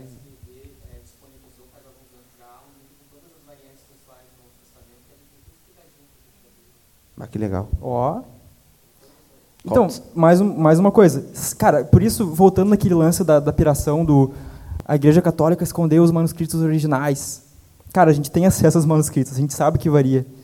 Então, é piração de conspiração mesmo, assim, tipo, ah, a Igreja Católica escondeu. Blá, blá. É bem coisa de History Channel, bem coisa de super interessante que escondeu. Então, a gente tem, cara, tem os caras cristãos, eles se prestaram a colocar todas as divergências que a gente tem nos manuscritos num livro e publicar e vender. Eles fizeram, não, não, deixa que eu faço, eu coloco, peraí. Deixa comigo. Chegou até assim, não, mas tem muita variante nesse texto aí. Ah, é verdade, inclusive tu me lembrou que eu tenho que publicar esse livro. O cara vai lá e publica. e vende, tá ligado? E lucra ainda. E o cara Exatamente. sai perdendo discussão. É caro. É, imagino. Sim. Por exemplo, num manuscrito está é, Judas perdeu as botas e no outro está uh, as botas foram perdidas por Judas. Entendeu? Isso são, os, são, é a maioria dos casos. Sim, a maioria dos casos mesmo. Hum. Depois tem, erro, tem erros do tipo assim, o cara, em vez de escrever casa com S, ele escreveu casa com Z. Ele escreveu errado. Ou ele escreveu, por exemplo, calúnia sem o acento circunflexo e virou calunia. Entendeu?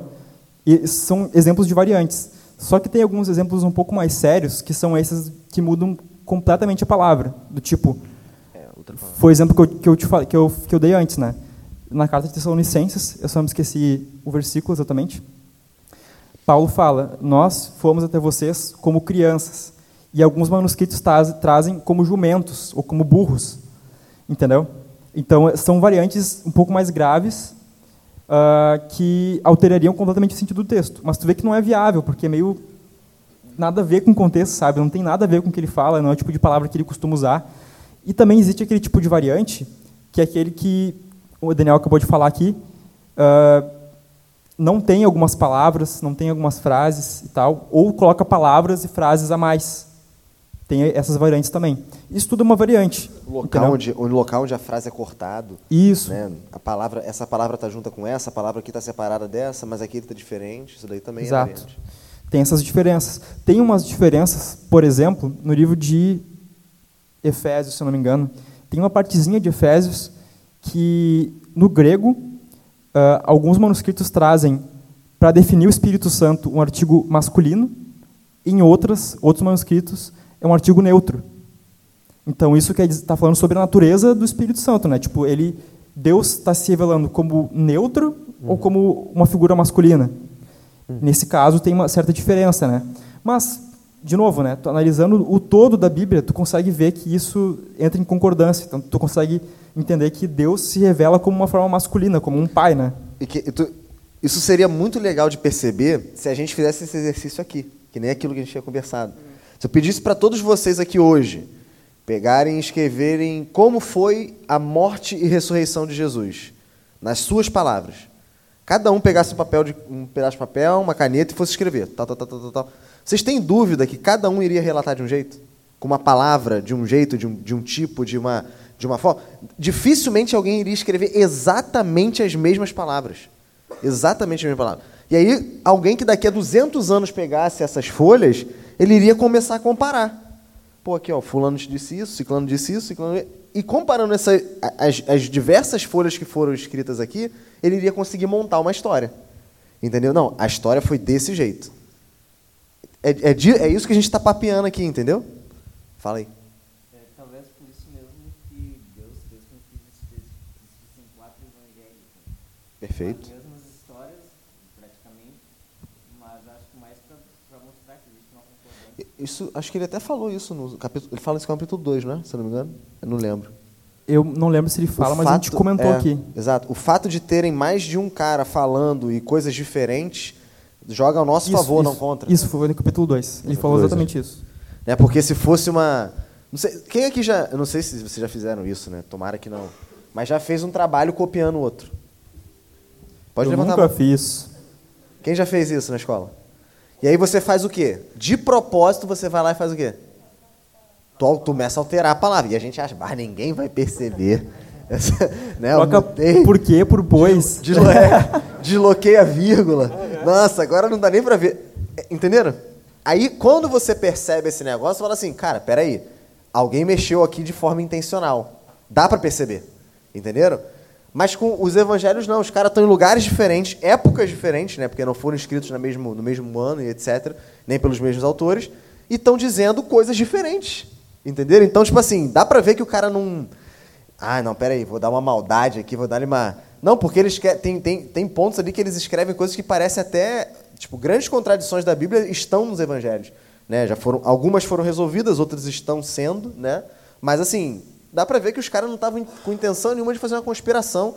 E muito pelo e também nem o, o, por exemplo, Lucas pegou lá o evangelho de, de Marcos e falou assim: "Ah, agora, peraí, eu vou só trocar algumas palavras". Tá dominado, tá dominado. Eu não, não, também não vou negar que, por exemplo, algum de, alguns deles, por terem escrevido mais cedo. Lucas, inclusive, ele abre o evangelho dele falando isso. Né? Ele reconhece que o evangelho dele vem de uma pesquisa apurada, que ele conversou com pessoas que conviveram com Jesus, viram, né, vivenciaram. Vocês acham que ele não conversou com Pedro? Que ele não conversou com, com. É óbvio que ele foi procurar esses caras. Entenderam? Então, pode ser que tenha muita semelhança entre o que Lucas escreve e o que Marcos escreve. Porque Lucas foi consultar Pedro e Marcos viveu com Pedro. Entenderam isso? Então isso joga a nosso favor e não contra a gente. Outra coisa importante que tu falou, que cada evangelho foi escrito com um propósito diferente, né? para um público Show. diferente. Cara, imagina que tu vai escrever para escrever para haitianos, cara. Tu não vai dizer o mesmo tipo de termo que tu usa para falar para brasileiros. Perfeito. Eles não vão entender. Né? Perfeito. Né? Tu vai ter que usar um tipo de linguagem diferente. E é por isso, por exemplo, que tu vê que em Mateus, ele utiliza muito, tipo, a, a, a Bíblia hebraica. Tipo, não, porque isso aqui é complemento de tal profecia. Porque ele está escrevendo para para judeus, entendeu? Então faz muito sentido para eles para ele falar em, sobre a escritura dos judeus. Agora, vai ver Marcos, Lucas, ele não está escrevendo para pessoas uh, do contexto judaico. Do contexto judaico, exatamente. Então eles vão utilizar outro tipo de linguagem. Cara, o mais, o, que eu acho mais interessante é o de João, porque ele começa com um gostinho muito filosófico. No princípio era o verbo. Cara, quem tinha esse tipo de linguagem eram os gregos, tá ligado? O e evangelho era... de João é o evangelho da pós-modernidade. Exato. É o evangelho da experiência. Exato. É o evangelho muito, muito refinado no sentido das palavras para alcançar um público diferente. Então, se vocês vão lendo isso, vocês conseguem entender que o público para quem eles queriam falar isso, cara, isso diz muito sobre o tipo de texto, o tipo de narrativa que eles vão usar. Isso explica muito as diferenças que existem entre os evangelhos.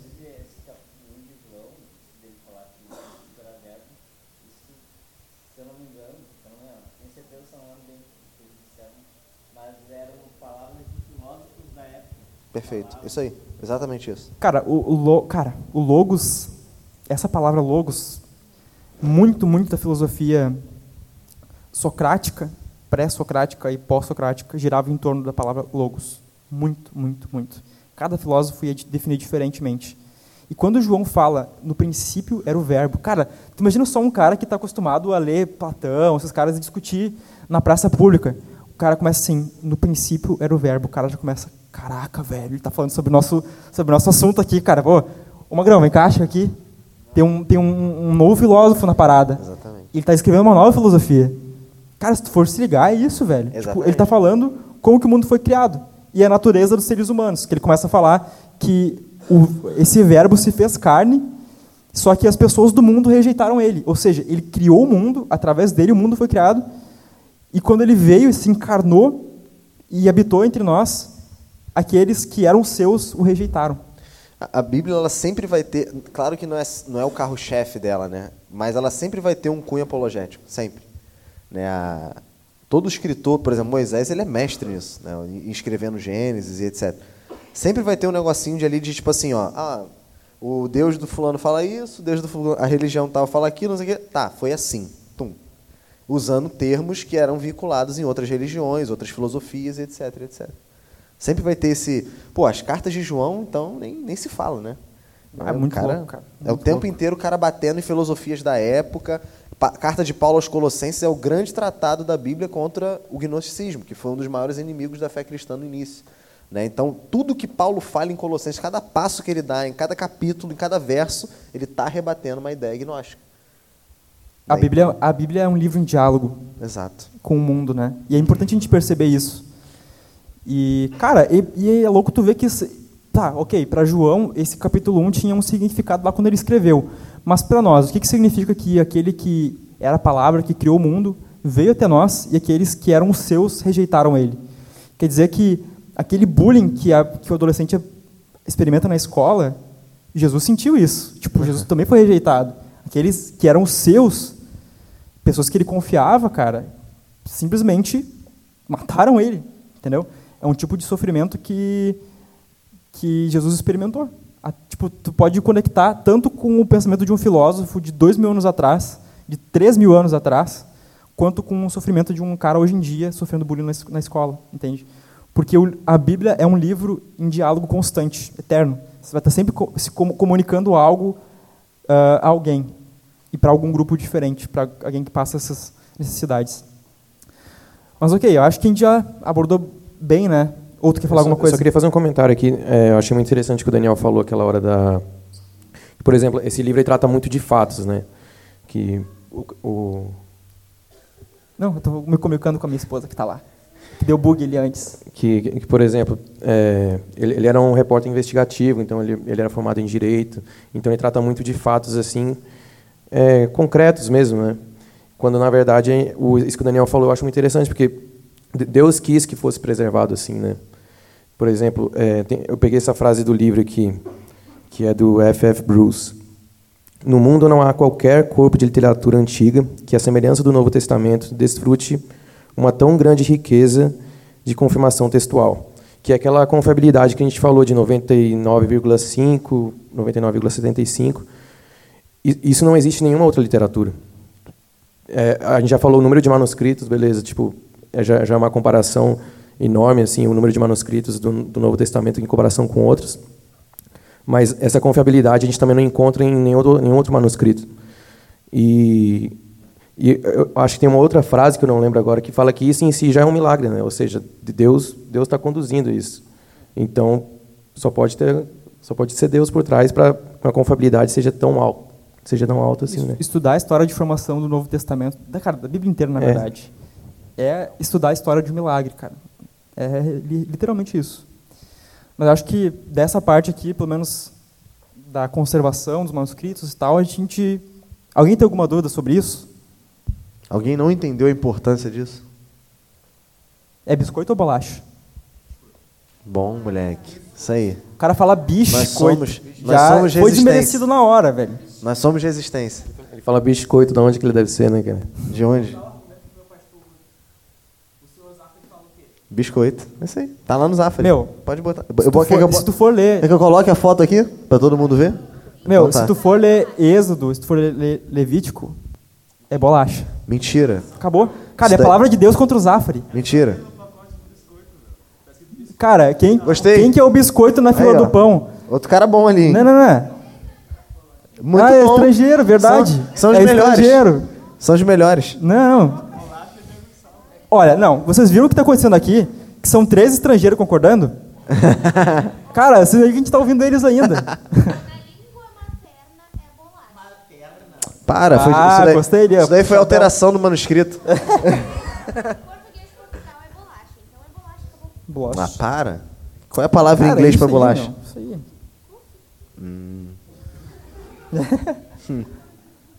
Eu vou falar aqui uma piada que o Cris me ensinou, cara. Não, pula, pula. Se eu sou cristão, né?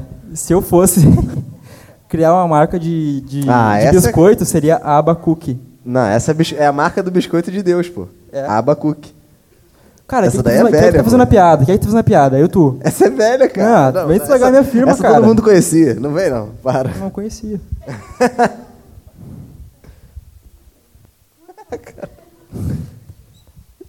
tá, ok. Ah, pode passar o último slide? Essa é a cara de vocês depois de saber tudo isso, cara.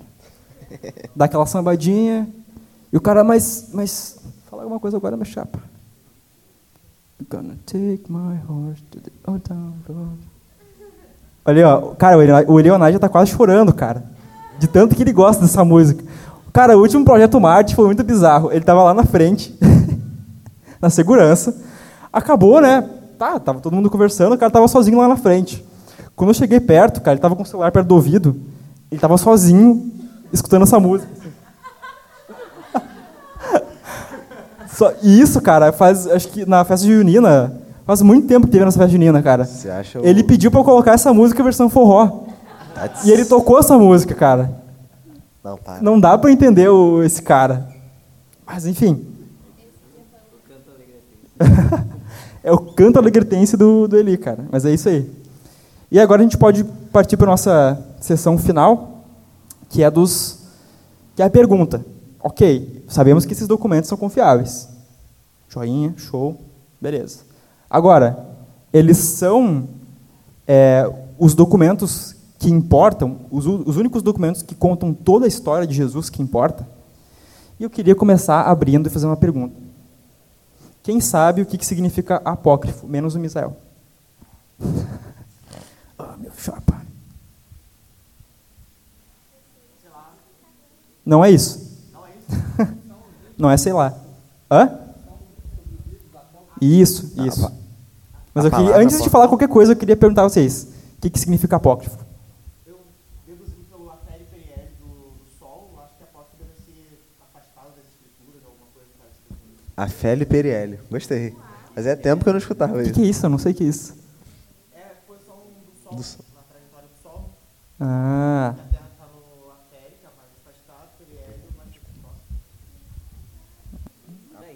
tá bom, tá bom. Quer vir falar aqui? Olha a cara dele. Eu não, não, tá, o sentido está correto, mas não é essa, essa palavra. Cara, quem sabe o que, que significa apocalipse? Isso é Revelation. barbada. Revelação. Que é como revelar aquilo que está oculto. Opciona. Tem a ver, né? Esse princípio. Ah, apócrifo tem a ver com aquilo que está tapado. Aquilo que está oculto. Tá? Ah, então, é exatamente isso que significa apócrifo. Aquilo que está oculto.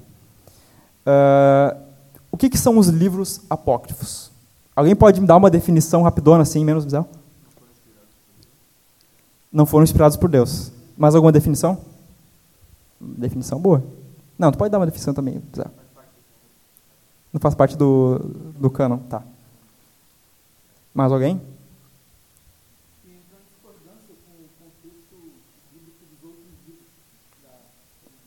Que entrou em discordância com os outros livros da Bíblia. Mais algum? Sim. Uhum. Mais alguma definição? Nossa, tá muito fraco. Tá louco, velho. Ah. Não, mas é basicamente isso. vocês deram defini várias definições, eu só vou ler o que vocês falaram aqui, velho. É basicamente isso, cara. É aquilo que não entrou no, no da escritura. São livros que as pessoas não sabiam a autoria, circulava, tinha algum prestígio, mas circulava entre, entre as comunidades cristãs, só que as pessoas não sabiam de onde que eles vieram. Por isso que é oculto. Ninguém sabe de onde que veio. Ninguém sabe a autoria. Por quê? Esses livros surgiram, sei lá, no ano 300, no ano 250, ano 400. Deve ter 700 também. Sim. Tem, tem do século 8. Ou seja, um livro, livros muito, muito posteriores. E eles eram escritos sob esses títulos aqui: o Evangelho de Paulo, o Evangelho de Tomé, o Evangelho de Jesus árabe. De Jesus árabe tem isso aí, tem o Evangelho egípcio. Então, na verdade, esses caras não escreveram porque eles já estavam mortos quando eles foram escritos, entende? Então eles são, eles têm um, uma origem oculta e é por isso que eles são chamados apócrifos, tá? Pode passar para o próximo slide. Por que, que tu botou esse slide? Não. Era para botar um gatinho escondido, que daí é um gatinho oculto, entendeu? Um gatinho apócrifo.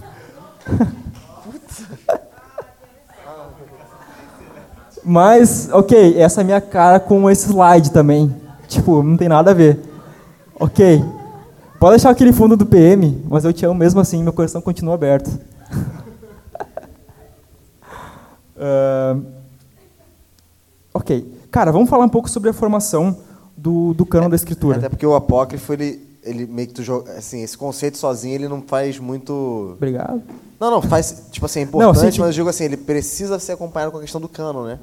Exato, Senão... por isso que eu ia falar disso aí, disso aí agora, né? Assim, como, como, que tu, como que vocês definiriam rapidamente a formação do cânon? Com uma analogia ou, ou com algo rápido para a gente entender como é que foi esse processo?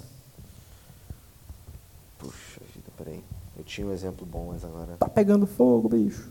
Eu acho que, primeiramente, é, no, no, caso do Novo Testamento, seria, seria os mais próximos dos apóstolos ou escrito por apóstolos, né, que estavam mais próximos de Jesus.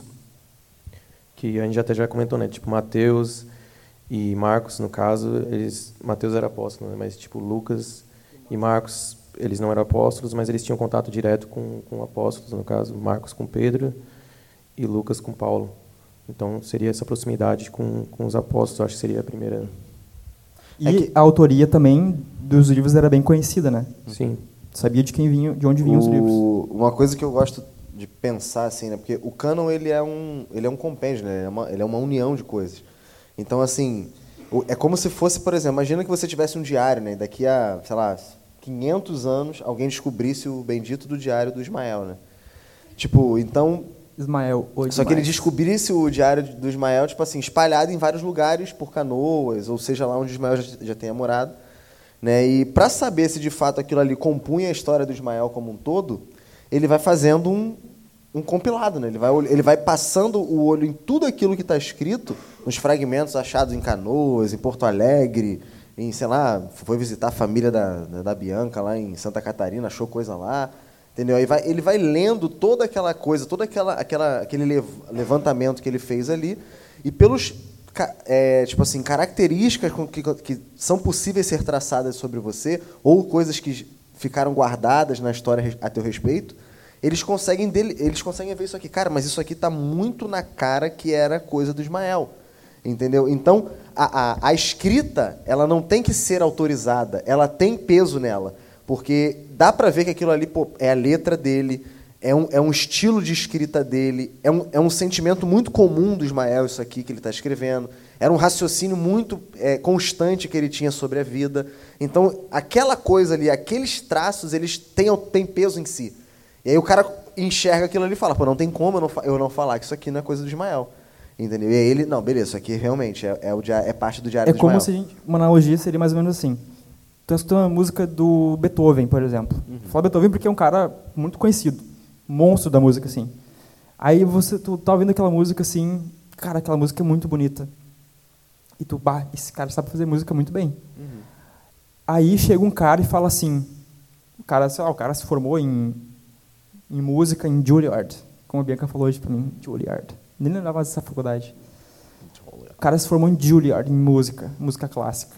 Aí ele chega e fala assim, não, realmente, Beethoven é música boa. Tipo, eu não preciso esperar o cara chegar lá e falar pra mim que Beethoven é música boa. A gente Ah, reconhece pre- isso. Tu precisou estudar tudo isso para poder dizer essa coisa. Exato. Né? Então, então, assim, o cânon ele é basicamente isso. Entende? É, não, era um, não foi uma coisa que as pessoas formaram para poder falar assim, ó, isso aqui entra na Bíblia, isso aqui não entra. Tá, acabou que o produto final foi isso. Mas a, a, a escrita em si, ela tinha autoridade. O só- a, a elaboração do cânon só reconheceu essa autoridade. Era como reco- ele não, é, ele não, ele não inferiu autoridade, ele só reconheceu. Ele reconheceu. Né? Isso que é o grande é, é- é a grande sacada para poder falar sobre o cano, né? Porque muita gente vai chegar para a gente e vai falar assim, tá, mas por que que entrou esse livro e não entrou o livro de Macabeus?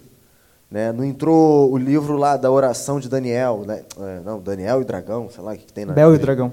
Bel e é, exatamente. O livro lá de outra lá, tem o nome de uma mulher lá também. O livro de de, Enoque. de, de uma mulher lá que tem na Bíblia de Jerusalém, lá, eu esqueci o nome dela Judite, agora. né?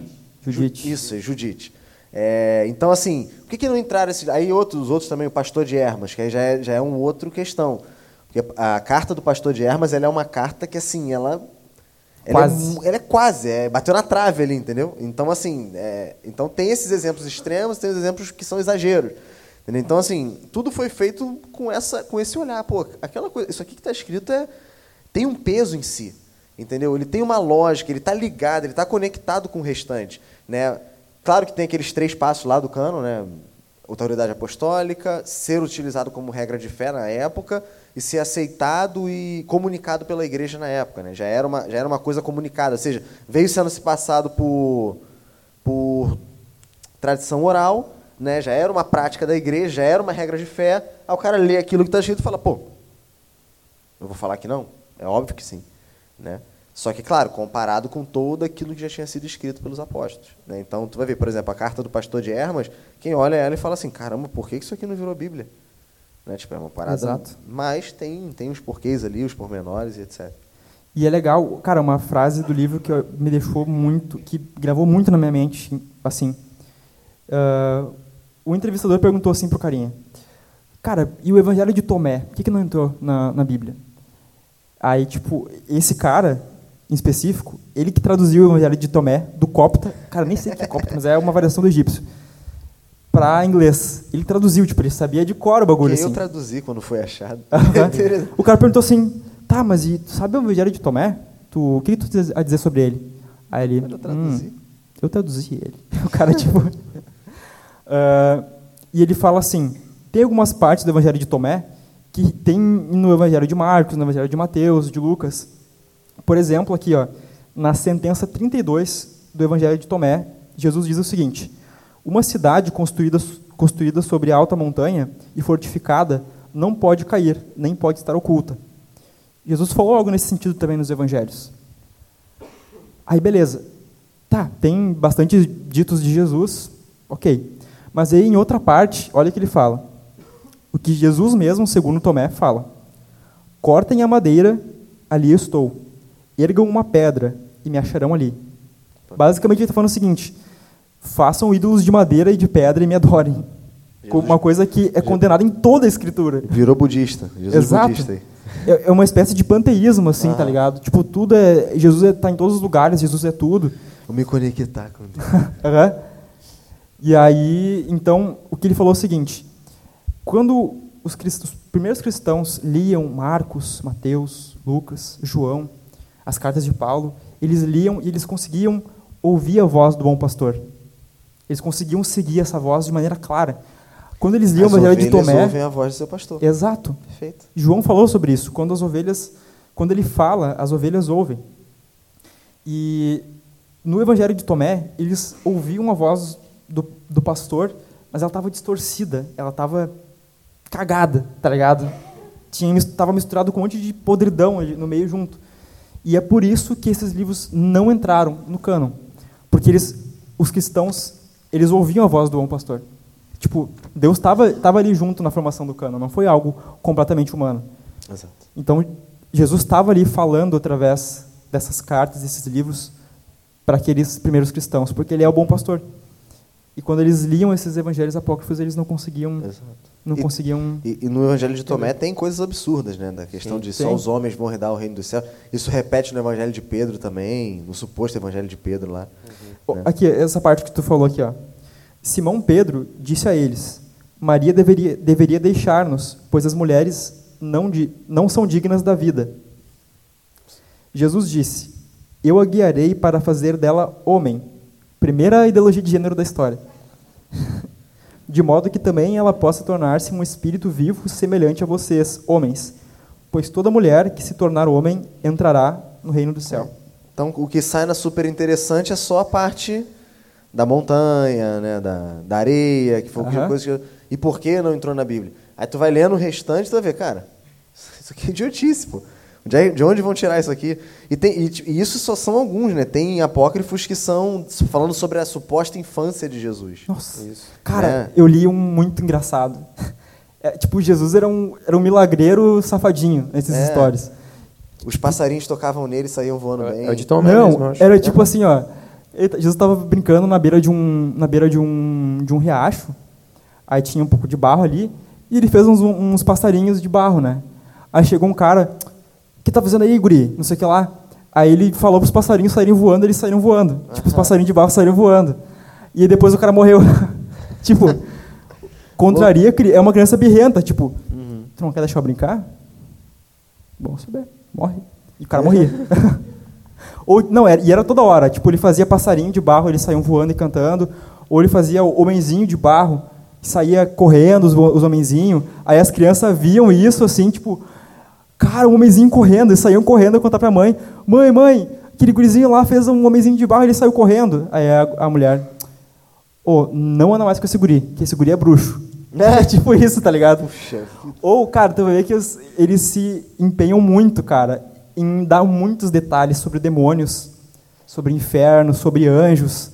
Cara, isso é muito, muito é, característico desses cultos que iam surgindo, que iam se voltando para adoração a E anjos. precisava de algo para justificar eles. né? Exato, cara. Aí, tipo, eles iam dando vários nomes para de, de demônios, de anjos, e, e como que eles organizavam. Era um bagulho extremamente detalhado, assim, de como que funcionava o inferno, de como que funcionava. É o lance, assim, meio Dante, sabe? Sabe que Dante escreveu aquele livro, a Divina Comédia, e ele descreve os nove ciclos do inferno, e cada ciclo do inferno tem um castigo diferente para cada tipo de pecado. E no Evangelho de Bartolomeu descreve isso também, tá ligado? Descreve que, tipo, Belial é um dragão gigante, aí Bartolomeu sai correndo, pega as asas do bicho, fica segurando, coloca assim o pé em cima do pescoço dele e fica lá Belial no chão. Ah, ah, eu quero sair daqui, me ajude. Aí fica lá, tipo, Jesus de cima de um morro olhando, Bartolomeu segurando as asas do bicho. Ô, Belial, fala pra mim aí qual é que é os bagulho. E ficava perguntando e Belial respondia. Tipo, não, porque no inferno é assim, porque tem tal castigo para tal pecado. Ah, tá. Tipo, são esses detalhes que tu vê que não, não tem nada a ver com nada da escritura, entendeu? Foge muito do que é o tom de Deus falando nas escrituras. Perfeito. Entendeu? E tu falou de- do pastor de Hermas. eh, tu pode ir falando, tem que encontrar aqui. Esse livro aqui, ó, Clássicos da Literatura Cristã, ele é da editora Mundo Cristão. Eu ganhei da minha esposa, que na época era minha namorada. Por isso que casou. Viu, cara? E esse livro aqui, ele tem confissões do Santo Agostinho e ele tem várias cartas desses chamados pais apostólicos. Inclusive tem também o, o Pastor de Hermas. O Pastor de Hermas é um livro grande, cara, bem grande. Só que ele tem algumas doutrinas estranhas. Deixa eu ver se eu consigo encontrar aqui. Hum, uma coisa também, né, enquanto ele procura ali, né, Uhum. Uma curiosidade, ah, pro- provavelmente, algum, provavelmente todos devem saber, né, a, a Bíblia católica é diferente da nossa Bíblia, né, e quando que isso aconteceu? Foi, isso não foi coisa de, de muito antigamente, isso foi coisa da Contra-Reforma, tá, então, assim, O- a, a- a Igreja Católica ela perde muito espaço e domínio e influência por causa da Reforma Protestante e para né, para poder conseguir com, é, com reconquistar alguma coisa, eles fazem a Contra-Reforma. Né? E um dos frutos da Contra-Reforma é a questão da, de acrescentar livros diferentes, ou seja, ter uma Bíblia diferente. Né? Então você vai ver doutrinas católicas, por exemplo, da, da questão de orar pelos mortos, né? que teoricamente está defendida no, no livro de Macabeus, mas se você lê de fato a passagem no livro de Macabeus, não defende isso. Né? Pode ser que sim, mas também pode ser que não. Então, mas os caras mergulharam de cabeça dizendo que sim. Né? Se tu lê de fato ali o que está escrito no livro de Macabeus, ele não fala que é para orar por mortos. Né? Mas, né, não vou entrar nessa. Não vou julgar ninguém. Vou, vou julgar ninguém. Não, tá errado, mas né, eles não vão, de- vão acreditar nisso. É, e tem várias outras questões. O livro de Eclesiástico, por exemplo, ele, def- ele, ele é o único livro de todo o compêndio ali apócrifo e, não- e, e, can- e livros canônicos e apócrifos, e deuteroapócrifos, e deuterocanônicos, né, que eles chamam, ou, ou isso, né? é, que vai falar sobre o livre-arbítrio. Né? Ele fala sobre a palavra livre-arbítrio ali no, no livro de Eclesiástico. E é eclesiástico, não é eclesiastes, tá? Tem essa diferença. É. Tem esses dois livros na Bíblia Católica. Então são coisas, são diferenças que vocês vão vendo e aí você vai entendendo. Ah, tá, agora eu entendi porque esse livro não entrou na Bíblia. Tá explicado. Sim. Né? Então, é, os caras. E tiveram livros, também não posso ser injusto, né? Tiveram livros da Bíblia, que- que- da nossa Bíblia hoje, que demoraram para entrar no cano. Né? Hebreus, é, talvez por falta de autoria, né? Apocalipse também. Apocalipse, eu acredito que foi Paulo, mas não vou ficar defendendo isso aí na, na frente dos outros. Que a treta comece. É, Tiago, o próprio livro de Tiago, né? Lutero, então, Lutero ele Ele não queria que ele Tiago não entrasse, queria né? de jeito nenhum. Depois ele se arrependeu, né? Mas ele não queria de jeito nenhum que Tiago fosse considerado um livro da Bíblia, né? Então assim, é... mas isso, esse é um ponto contra nós, não, né? Como o próprio cara fala no livro ali, na verdade ele só mostra o quanto o crivo para colocar um livro na Bíblia, para considerar ele canônico, quanto o crivo do cânon era um crivo pesado. Era uma coisa séria realmente. Os caras entendiam o peso da coisa que eles estavam fazendo. Não era, eles estavam brincando, não, vamos usar o mundo inteiro daqui para frente. Vamos botar isso aqui. Não, entendeu? E como ele, o Ismael disse muito bem ali, né? Uma vez perguntaram isso pro pro J.I. Parker, né? Ele, mas como é que você acredita que a Bíblia foi de fato é a palavra de Deus e tal? Ele respondeu isso, ele porque as ovelhas ouvem a voz do seu pastor.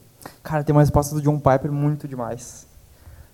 Eu tava lutando com essas dúvidas, né? Tipo, pá, mas se- será que nossa Bíblia é a Bíblia correta? Pá, aquela dúvida no meu coração.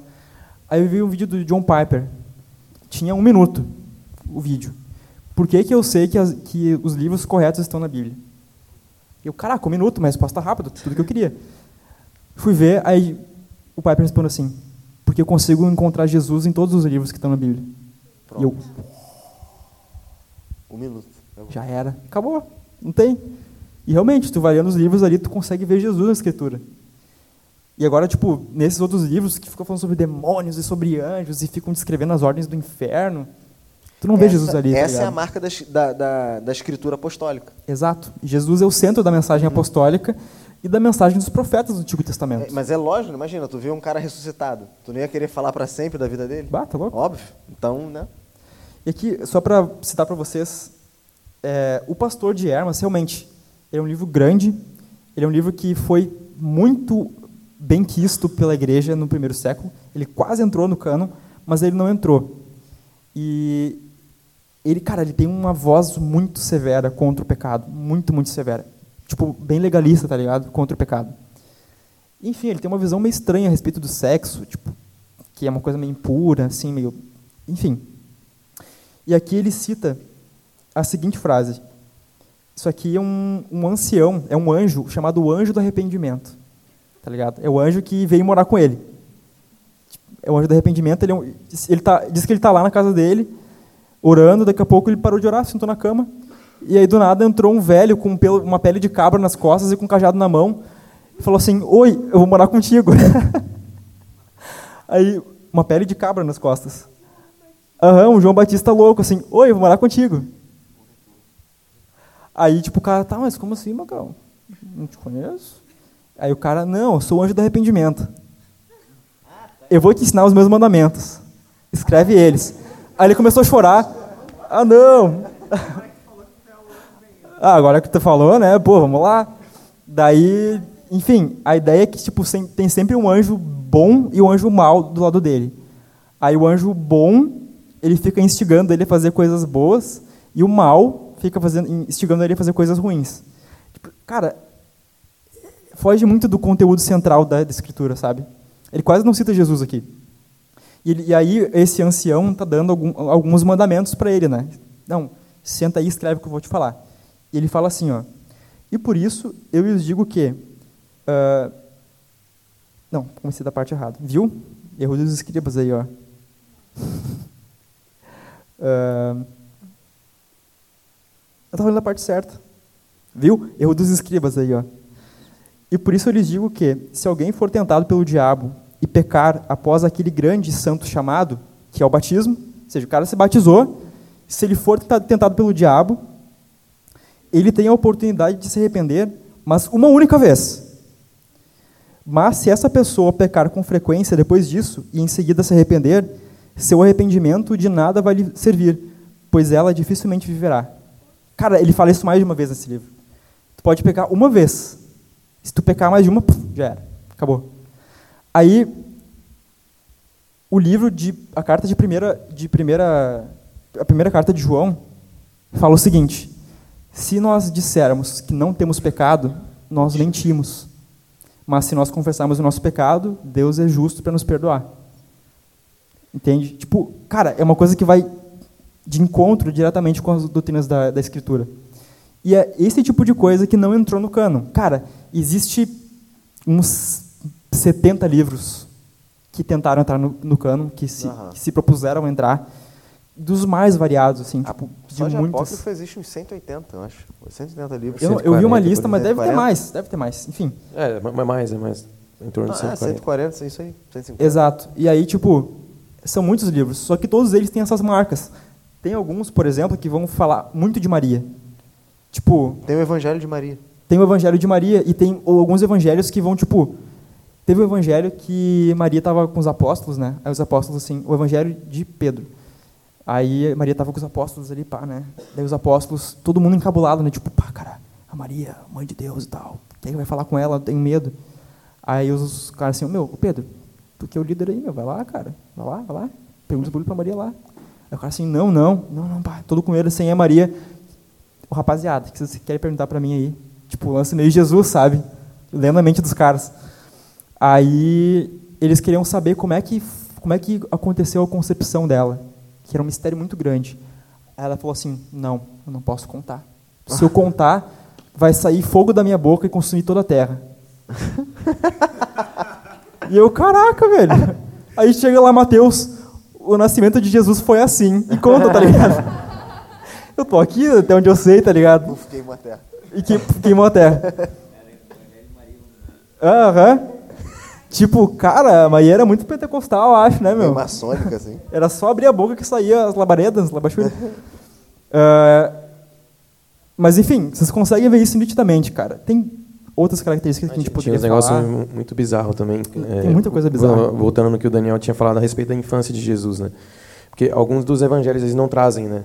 Dos, dos quatro evangelhos eles não trazem a infância de Jesus. Acho que Marcos não traz, né?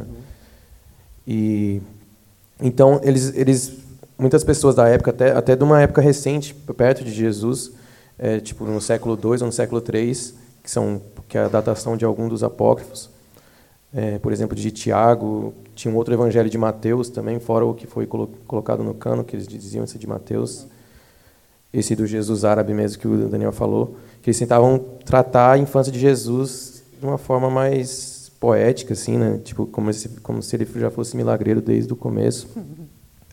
Que ele fazia os passarinhos, ele, ele desenhava passarinhos no barro e os passarinhos saíam voando. E tem- tem- eu, eu vi isso num vídeo do, do Nicodemos, por exemplo. O Nicodemos começou a falar um monte de coisa assim, eu, bah, ele tá, ele tá inventando, sabe? Aí eu, eu fui pegar o Evangelho de Tomé, tipo, eu li o começo assim, já tinha um monte de barbaridade assim. É bem bizarro. Eu fui ler um evangelho, eu- o último causa que eu vou contar desse evangelho, depois eu vou pedir para perguntas. Evangelho de Bartolomeu. Tava lendo lá, daí, tipo, era bem repetitivo, assim, tá ligado? Tá, a cura de uma leprosa, uma endemoniada, uma leprosa. um endemoniado. Isso quando, isso quando Jesus era pequeno. Só treva. Era as aventuras do Jesusinho e sua mãe. Ficavam viajando pela Galileia. Aí, quando vê, tava lá assim, a história de um mulo. O títulozinho. E eu, vamos ler isso aqui, né?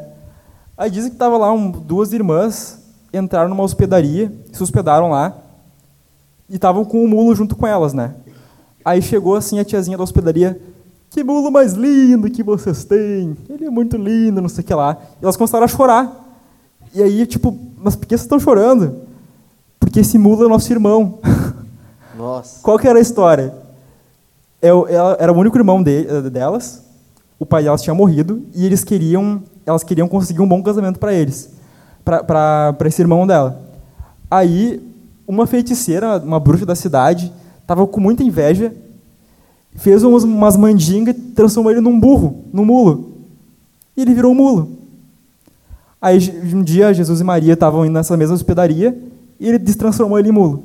Esse que foi o milagre de Jesus. Cara, é uns bagulho muito, muito fora, assim, tá ligado? E tem um outro também que, acho que é no começo do Evangelho de Tomé, que acho que Jesus estava na escola, que a, a, a, a tradição é. fala que ele, que ele, que, ele, frequentava a escola, assim, aí é, alguém esbarrou nele e ele matou o cara. esbarrou nele e matou. Tipo, desconstrói completamente a imagem de Jesus dos outros evangelhos. Cara, e outra vez que Jesus vai à escola, nome do livrinho. Aí Jesus foi para a escola e tal, aí estava aprendendo o alfabeto hebraico. Aí o mestre dele, uh, a primeira letra do alfabeto hebraico é Aleph, e a segunda, acho que é Dalet, não lembro. Enfim, não lembro a ordem. Aí ele pegou, ah, é verdade. Mas enfim, isso não importa. Aí Jesus perguntou assim, tá, mas por que que o Aleph vem primeiro? e depois vem o Dalet. Não, o Bet, bet não. Depois vem o Beth. Aí o professor, como assim, guri? Eu que sou professor, vai te deitar? Tá louco? Não, tu vai me responder, senão não te respondo. E ficou assim, tá ligado? Vai me responder ou, né? ou nem? Aí o cara, assim, fez menção de, de levantar a mão para bater nele e ele começou a explicar altos bagulhos de filosofia grega pro cara, tá ligado? Tipo, não, porque vem primeiro, porque tal coisa. E começou a explicar de astrologia, de um monte de coisa. Aí quando acabou, tipo, tava o cara assim. Ô Maria, tu pode vir buscar teu filho na escola? Aí, tipo, não quis dar aula pra ele, tá ligado? Porque ele era muito inteligente. Tipo, ele era um cara que não queria ser ensinado. Aí tu vai em Hebreus e tá escrito lá, Jesus se aperfeiçoou. Jesus teve que ser aperfeiçoado enquanto ele crescia. Ele teve que amadurecer. Lucas fala que Jesus crescia em graça e em conhecimento. Ele era ensinado por outras pessoas, cara. Jesus não era esse gurizinho mimado que ia matando as pessoas, dando lepra para as pessoas e desafiando os professores por aí, tá ligado? Tipo, um bagulho muito fora da casinha. A imagem que a gente tem de Jesus na, na escritura, que a gente tem o cânon, que a gente tem. Outra, o que, que significa cânon?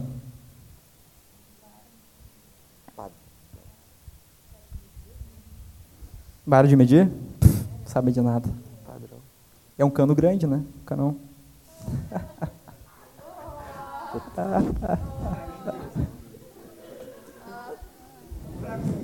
gente pode terminar aqui. Não, é vara de medir mesmo. Padrão também, regra. Isso, é. Tem a ver com a norma, né? Porque norma vem do latim, significa esquadro, que é, era o que eles usavam para fazer um, um bagulho louco. Enfim, essa é a mesma ideia. Gente, vocês têm perguntas? Pode falar.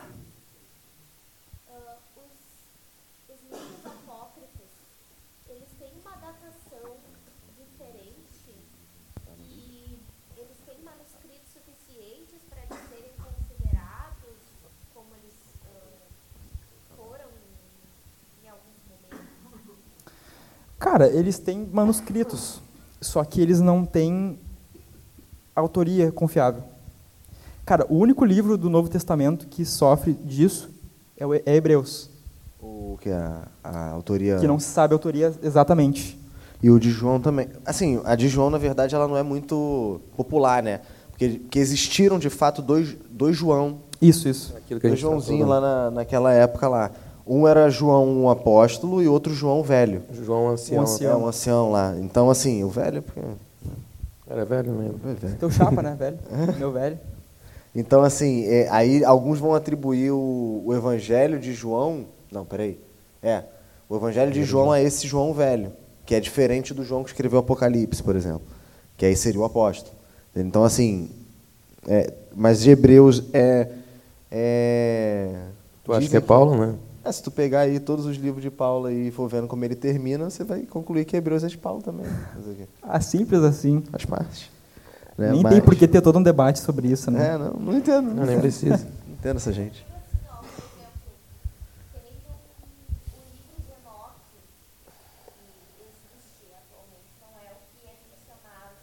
Por Judas. E se sabe disso porque a datação dele é muito, muito, muito após. Então tem como saber que não é. O que, que acontece com esses outros evangelhos, ah, com esses outros livros apócrifos? Eles têm uma datação absurda, eles têm.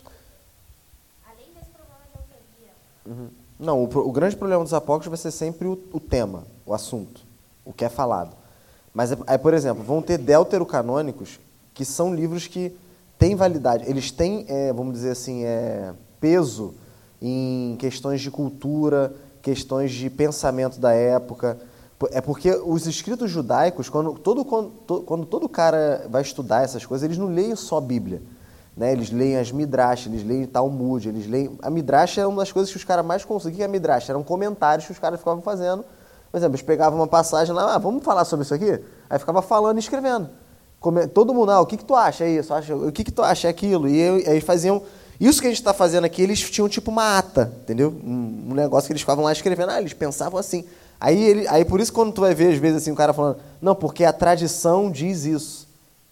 Aí tu, nunca pensaram isso, tipo, vendo, lendo um, um livro assim? Ah, não, porque diz a tradição. Tá, mas que- que- de onde? Tradição de onde? Entendeu? Tu- aí tu pensa, ah, cadê? Não está na Bíblia. Só que aí tem o Talmud, tem a Midrash, tem vários outros escritos lá que os caras usavam e produziam lá na, na época do, dos judeus e tudo mais. Só que, por exemplo, o livro de Macabeus, voltando ao que eu estava falando, ele é um livro que não tem peso doutrinário, mas ele é um livro que tem peso histórico. Entendeu? Então, é uma história que acontece inter, inter, Testamentos. intertestamento, inter, é uma história intertestamentária, né, que de fato aconteceu. Só que não tem peso doutrinário. Por quê? Porque se tu for olhar para a doutrina de Macabeus, ele é totalmente estranha. Só que de fato aquela história aconteceu daquele jeito, né? A tradição diz, né? Vamos dizer assim. Então, é, esses livros deuterocanônicos, apócrifos, tu vai olhar para eles, tu vai ler e vai falar assim, cara, não tem como ser da Bíblia isso aqui. Porém, tem alguns deles que vão te ajudar a entender um pouco da tradição, né? E conseguir montar coisas de, do que de fato a Bíblia diz, entende? Então, até isso os caras conseguem rastrear qual é o, o nível de validade de cada um desses livros, né? Não, não são todos eles que são totalmente descartados. Alguns deles são aproveitados. É isso, é isso que eu ia mencionar também. Tipo, tem alguns evangelhos que eles apócrifos que eles foram escritos tipo é, razoavelmente perto de Jesus, tipo no século II, século III. Ou seja, eles não foram numa idade absurda assim. Só que ele- eles tinham o evangelho de Tomé, não sei se é dessa época, mas o de Tiago é mais ou menos dessa época. E tinha essas coisas absurdas que a gente falou. Então, é que nem o Daniel falou, é, muitas coisas condiziam com alguns evangelhos, o Isma, o Isma mencionou isso, que às vezes algumas, algumas coisas encaixavam com o que Jesus realmente falou, mas outras eram completamente absurdas, mas todos eles valiam como comprovação histórica. Né? Muitas coisas, é, documento histórico. E, é claro, eles não tinham inspiração para entrar no cânon, mas eles eram Não, e até chave de interpretação também. Quem nunca leu aquela passagem lá de Daniel, de Apocalipse, que ele fala tempo, meio. É, um tempo, dois tempos e um e meio de tempo. Lembram disso? Isso daí é uma passagem citada lá no livro de Macabeus. Entenderam? E aí, na interpretação de Macabeus, você vê que isso corresponde a dois mil e alguns quebrados anos. Entendeu? Então, tá vendo que em certa validade, um tempo, dois tempos e meio tempo. Né? Tu consegue entender com esse outro livro. Né? É, então é isso. Mais alguma pergunta?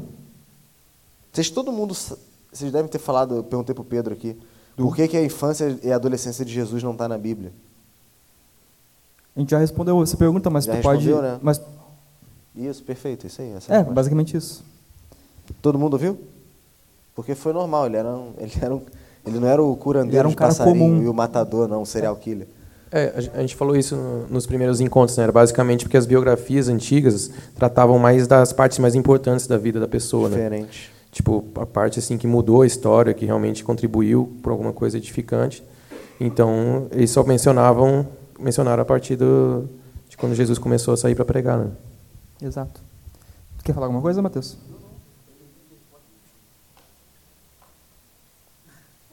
Teve per... Fiz aparecer cara de bobo aqui Tem agora, acesso a né? pergunta de, de internet? Tem aí perguntas da net, dos internautas, aqueles Então, que ficam mundo- navegando, surfando pela tudo. web.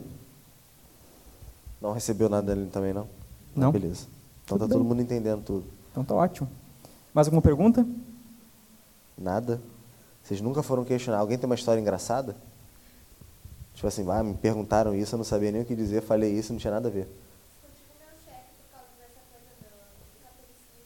Ah, Que coisa do catolicismo. Ah, tá, do- Dos- dos livros que livros? entraram na Bíblia Católica e ele achava que ele sabia de tudo e ele disse que a igreja romana por muito tempo depois de todos os evangelhos.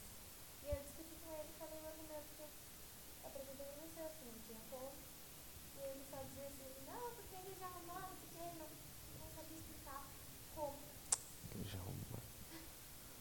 Tá bom, né? você nem, nem quando isso apareceu. Quando que apareceu esse, esse termo aí, igreja romana? É. Diz aí. O cara. É, não sei. tá louco. Ah, então acho que é isso, galerinha. Alguém sabe me dizer por que Bartolomeu era um cara muito egoísta? Porque era Bartolomeu. Tem irmão dele que é muito mão aberta, né? O Bartolô Nosso. De- depois dessa a gente tem que terminar mesmo. Né? Chegamos, chegamos no fundo do poço. Vamos lá, gente, tocar mais uma música? Por favor. Ah, gente, o que, que seria da vida de vocês sem as minhas piadas?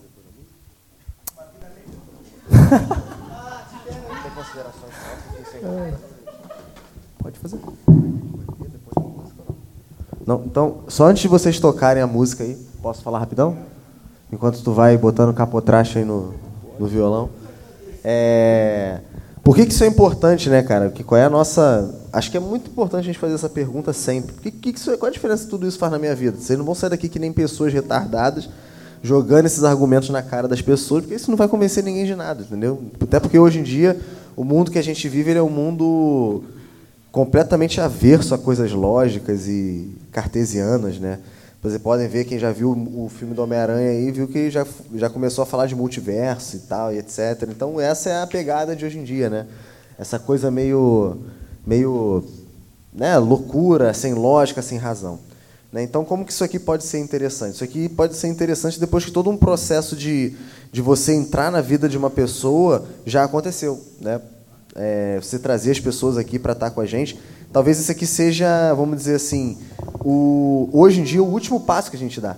Né? Um cara vai achar isso aqui interessante se você já entrou na vida dele, já compartilhou das suas dores, das suas experiências, boas e ruins, ouviu as experiências boas e ruins dele, e aí ele te dá ouvido para você apresentar aquilo que é lógico. Então, existe validade para a gente? Existe, porque apesar de hoje a gente viver numa geração completamente experimental, vai chegar um momento que essa experiência ela não se autossustenta, ela precisa de uma verdade para sustentar ela.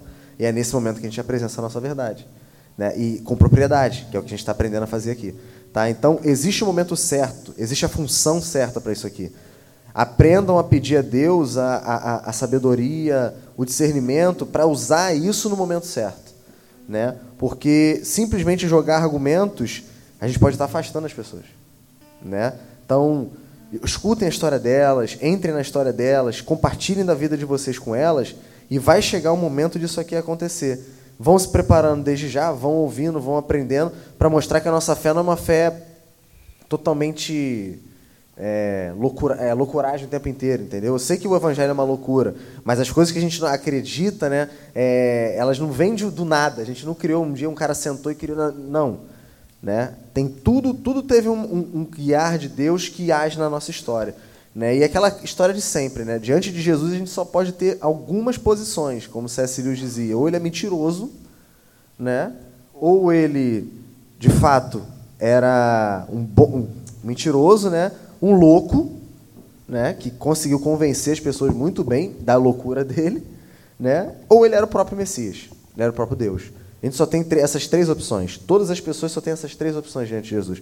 Então, o que que a gente está fazendo aqui? Aprendendo que a opção que a Bíblia nos revela, que ele é o Messias, é verdadeira. Porque a Bíblia é um documento verdadeiro, que merece ser acreditado. Né? Só que tudo, todo, todo esse argumento, toda essa coisa toda tem o seu momento de entrar. Então, prendam a, a- peçam a Deus né, a sabedoria para a gente saber esse momento. Né?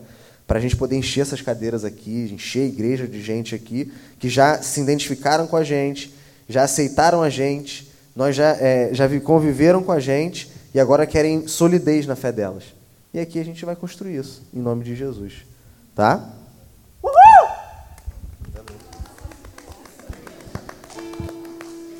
Muito bom, Dani!